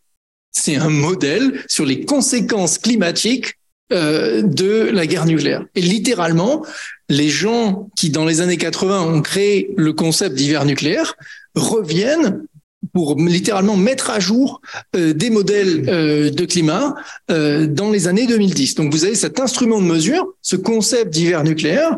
Vous avez évidemment donc ce, ce, renversement que je vous proposez. Et le, le troisième élément, mais ça c'est un peu plus long, on peut en parler si ça vous intéresse, c'est juste d'observer que l'infrastructure satellitaire et sismique qui est utilisée pour faire de la Terre un objet surveillable qui permet de mesurer le climat. D'après vous, à la fin des années 50 et au début des années 60, pourquoi est-ce que ces instruments-là ont été mis en place? Parce que l'idée, c'était une explosion nucléaire est intolérable, donc nous devons être en mesure de localiser la totalité des silos ennemis, c'est-à-dire soviétiques, pour pouvoir les cibler. Cette infrastructure qui rend la Terre surveillable à échelle satellitaire et sismique, c'est la réponse à l'avènement de la vulnérabilité nucléaire globale. Euh, voilà, donc quelques éléments pour vous répondre. sur la, prolifération. Alors là, je vais, tenter, la- pirouette euh, audacieuse qui est de vous parler en essayant d'aller remettre les slides. Bougez pas. Sur, la non-prolifération, en fait, le point clé, je vous tourne le dos, je vous prie de m'excuser, ça va pas durer longtemps. Euh, sur la prolifération, l'élément clé, c'est la question de la demande. Et c'est ça que je peux vous montrer. Non, je galère. Tant pis. Je vous montre. Oui, on a le temps. Et on a très envie de voir ce graphe. Ah, il- Donc, prends ton temps. je, je- je crée des attentes. Mais en fait, si vous voulez, la, la clé, Voilà, il faut juste que tu expliques, que tu nous dises où est-ce que ça se trouve. euh, sinon c'est toujours le même, euh, c'est le backup euh, qui vous était réservé. Ça, ça parle, ça, ça, c'est beaucoup plus éloquent que moi. En fait, là, je peux partir à ce stade, mais, je vais quand même me permettre de commenter, de commenter le graphe très vite pour d'abord observer. Et ça revient à ce que je vous disais tout à l'heure sur la recherche indépendante. Et vous pouvez chercher, contrairement à tous les luminaires de l'expertise des années 90 qui suivent et qu'on a retrouvé dans les années 2006, qui depuis 2006 vous expliquent que l'Iran aura la bombe demain matin et que le monde post-guerre froide, euh, c'est un monde de, de prolifération sans précédent. En fait, ça fait 15 ans qu'ils ont tort, mais c'est pas grave, ils ont tous tort ensemble et ils continuent de répéter la même chose, donc ça n'a aucun effet. Euh, ce que, quand on fait de la recherche minimalement sérieuse, on observe, c'est non pas que c'est marginalement erroné, mais que l'exact inverse est correct. C'est-à-dire que les indicateurs de la prolifération, si vous en prenez quatre, vous permettent de voir que la période post-guerre froide est un moment sans précédent de prolifération limitée. Et là, vous avez les quatre indicateurs. C'est-à-dire, la, ligne rouge, sans faire de mauvais jeu de mots, c'est l'indicateur classique. C'est-à-dire, quels sont euh, les États dotés euh, d'armes nucléaires à un moment donné. Et là, j'ai simplement rectifié l'Inde et le Pakistan que j'ai traités comme des cas de guerre froide, parce que si il est vrai euh, que euh, les essais indiens et pakistanais ont lieu en 98. Les arsenaux, et ça les derniers articles dans le domaine des études stratégiques l'établissent, les arsenaux sont en fait terminés à la fin des années 80. Donc à partir du moment où on rectifie l'Inde et le Pakistan comme des cas de guerre froide, eh bien vous voyez que dans, dans la période de 45 à 90, vous avez en moyenne un nouvel État doté tous les cinq ans. Et dans les 30 ans qui suivent, vous avez un nouvel État doté, la Corée du Nord, dont le programme a commencé dans les années 50. C'est pas du tout le seul indicateur. L'indicateur gris barré, c'est le nombre de programmes nucléaires en cours, dont vous pouvez voir encore une fois qu'aujourd'hui, on est à un niveau étonnamment bas. C'est tout le monde parle de l'Iran dans le dans le livre. Là, je me permets de vous renvoyer un autre graphe que j'ai pas en slide. Vous verrez qu'en fait, parler de prolifération horizontale est un moyen de ne pas parler de prolifération verticale et c'est démontrable dans la presse française. Euh, non, mais il est là. L'Iran, il est là. L'Iran, c'est le programme en cours. Les programmes en cours, c'est le, c'est hachuré, hachuré gris foncé. Voilà. Donc ça, c'est le deuxième, le, comment dire, le deuxième critère. Troisième critère qui est très rarement euh, indiqué euh, dans les études à ce sujet, c'est les États hôtes, justement, parce qu'évidemment, les armes des États hôtes, elles sont aussi ciblées, elles peuvent être volées, elles peuvent être détournées. Eh bien, ben là, vous voyez un effet de la guerre froide, c'est-à-dire vous aviez euh, au pic de la guerre froide, pardon, je m'en sors pas bien avec ce micro. Euh, donc, au pic de la guerre froide, on avait 17 États hôtes d'armes nucléaires américaines ou soviétiques. On descend jusqu'à 5. Et de la même manière, bah, le dernier critère, c'est simplement le temps euh, qui sépare les deux nouveaux entrants dans le club nucléaire. Là, on est en novembre 2022. La Corée du Nord est entrée dans le club nucléaire en 2006. C'est la première fois dans l'histoire de l'âge nucléaire que, en 16 ans, on n'a pas eu de nouvel entrant. Je ne vous dis pas, je suis pas prophète, je ferai jamais de prophétie. Je considère que c'est pas le travail de la recherche de faire de la prophétie. Euh, je vous dis pas que la prolifération est terminée. Je vous dis qu'on est dans un moment sans précédent de prolifération limitée et que donc la clé, et c'est ça la réponse à votre question, la clé, c'est de ne pas réalimenter la demande pour ces armes. Parce que précisément un autre résultat là que vous voyez pas, c'est que on, surestime historiquement la demande pour ces armes. Euh, je vous montre un autre graphe quand même, qui est celui-là, qui est que parmi les États du P5, aucun État du P5, et je répète, aucun, n'a de non-proliferation track record qui soit clean. Et de la même manière, aucun État doté d'armes nucléaires aujourd'hui ne l'est devenu sans avoir eu l'aide d'au moins un État déjà doté. Donc à partir du moment où les États dotés arrêtent de proliférer la technologie et de survaloriser cette technologie, la clé, c'est que à l'issue du conflit en Ukraine, on ne puisse pas tirer la leçon fausse euh, qui serait une leçon de survalorisation des armes. Et d'ailleurs, vous m'avez pas posé la question, donc je n'y réponds pas, mais je vous dis en une phrase, l'idée selon laquelle euh, si les Ukrainiens avaient gardé une fraction de l'état de l'arsenal ex-soviétique sur leur sol, ils n'auraient pas été envahis est démontrablement fausse d'au moins deux façons. Donc vous pouvez reposer la question si ça vous intéresse. J'espère avoir répondu à votre question. Formidable, on sent le prof. Formidable. Euh, Est-ce que je, il n'y a aucune frustration, plus, plus, plus de questions dans la salle? Si, monsieur, je vous en prie. Donc, ça sera la dernière question avant la conclusion de cette journée de conférence. Peter David, je suis élu dans des élections transnationales euh, montées par euh, le registre des citoyens du monde. Euh, J'aime bien être accueilli par le. Euh, J'ai trouvé dans ma séjour à Paris une accueillance agréable et une certaine rigueur scientifique. Pour les questions de crise internationale et crise globale, euh, à Suède, en Stockholm, il y a le, Internet, le Global uh, Crisis, uh, Global Catastrophic Risk Fund, et l'analyse des différents risques globaux, on pourrait dire des risques mondiaux, des risques pour la Terre, euh, une guerre nucléaire, une catastrophe écologique, euh, des, des, inconnus dans le, la technologie. Et ma contribution, c'est de vous remercier et de vous remercier pour votre tenue, pour votre tenue de 70 ans. Et j'espère que dans la future, nous aurons aussi la possibilité en tant qu'externe, de profiter de votre recherche et votre accueil chaleureux. Excusez-moi, je suis pas francophone d'origine. Et euh, pour, euh, je vais écouter la conclusion de votre euh, débat et j'espère être invité pour pour les 140 ans du série, oui. La, la, la, prochaine la prochaine fois sur la migration en la bassin méditerranéen et ailleurs. Merci monsieur. Rares sont les moments où les chercheurs sont remerciés, donc nous prenons vos compliments avec beaucoup de beaucoup d'enthousiasme. Merci infiniment. La parole au directeur du série et aux représentants du groupe de, des trois chercheurs qui ont monté la conférence. Adrien, je cherchais Adrien. Non, je crois qu'il qu a dû partir. Voilà. Euh, apparemment. En tout cas, je ne le vois plus dans la salle. Non, mais je vais être, je vais pas être très très long. Hein. On a eu, on a une journée déjà bien bien remplie. Euh, ben D'abord, je voulais commencer par, par remercier tous les tous les collègues qui qui ont répondu à la sollicitation de d'Eberhard et de Carola, d'Adrien et de, et de moi-même aussi, en une certaine mesure. Euh, je crois qu'on a eu des débats très riches euh, la fois ce matin et cet, euh, cet après-midi.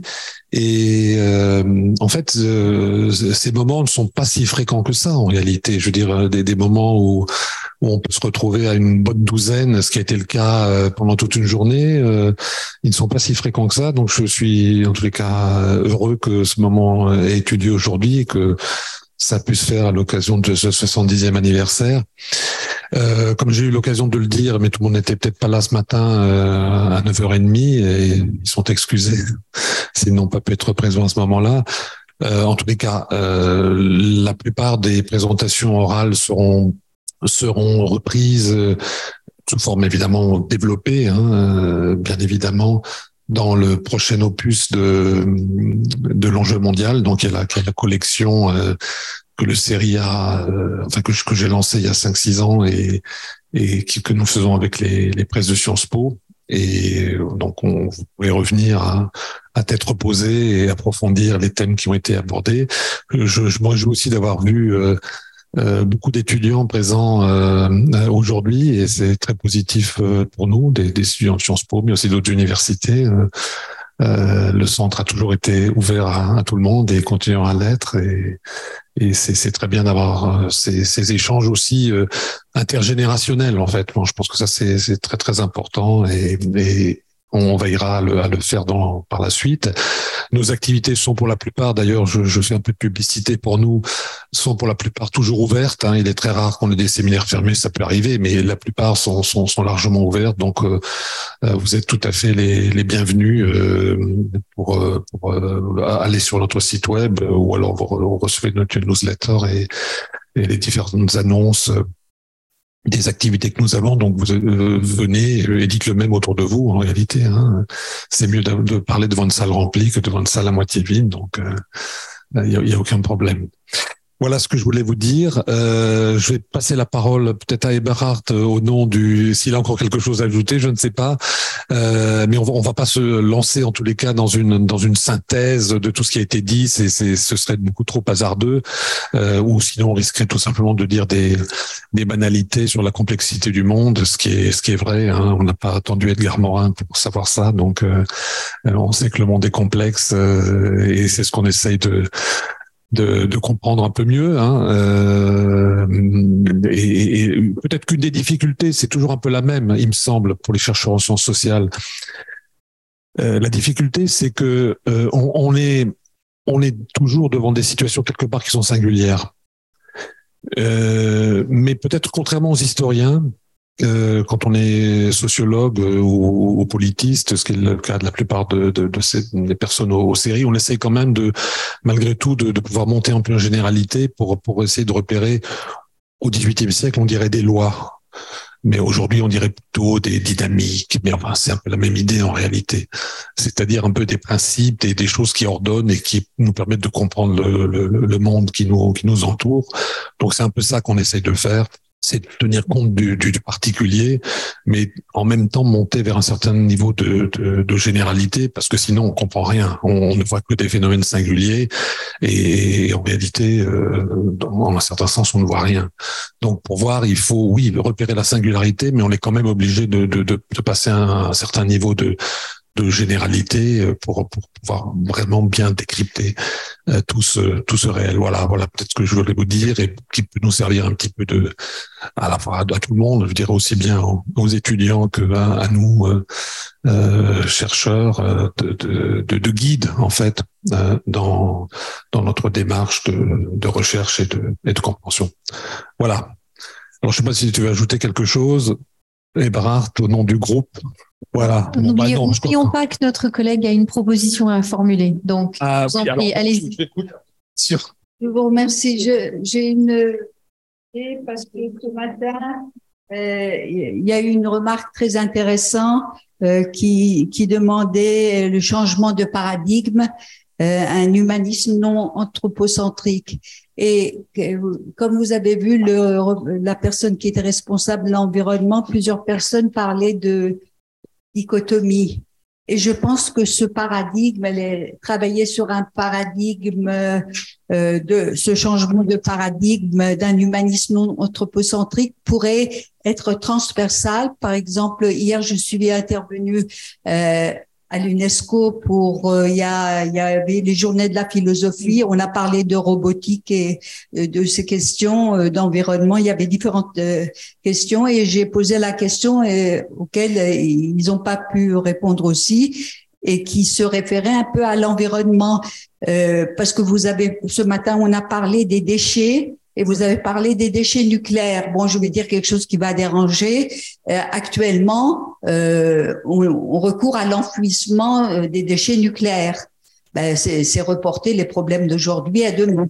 Euh, il y aura les nerfs phréatiques, tout, tout ça qui vont être contaminés. Alors, je me demandais, parce qu'il y avait un concept des pays euh, des indigènes qui me dérangeaient dans le temps, qui parlaient de, de reconnaître le statut de sujet de droit à, à des non-vivants.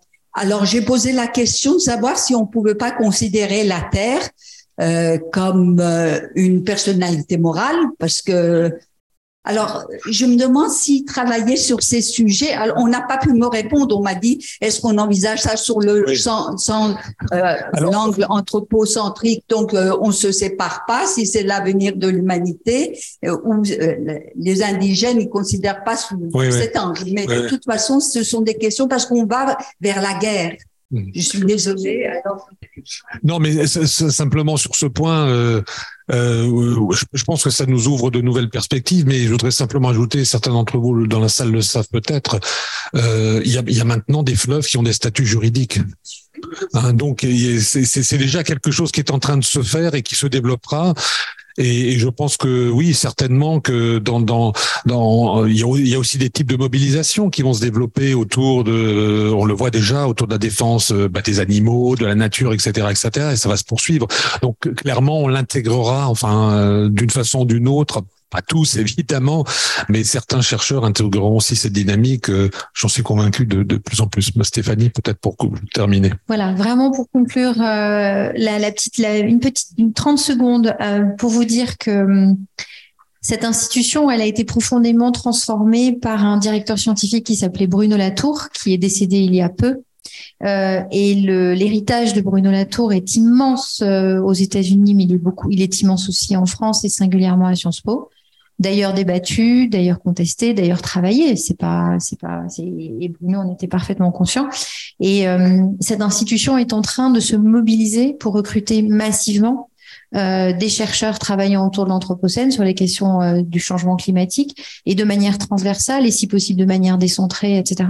Donc pour nous, c'est pas une découverte, c'est une bataille dans laquelle nous sommes euh, complètement engagés et sur laquelle on, on a l'impression de faire un peu mieux qu'avant, mais d'être encore très loin par rapport aux nécessités. Donc ça, c'est le premier point. Et euh, je pense que Alain, tu seras d'accord avec moi pour. je crois qu'il faut honorer cette tradition triste désormais aux séries, mais nécessaire qui est qu'à chaque fin de conférence, la pensée, notre pensée va à Fariba, évidemment.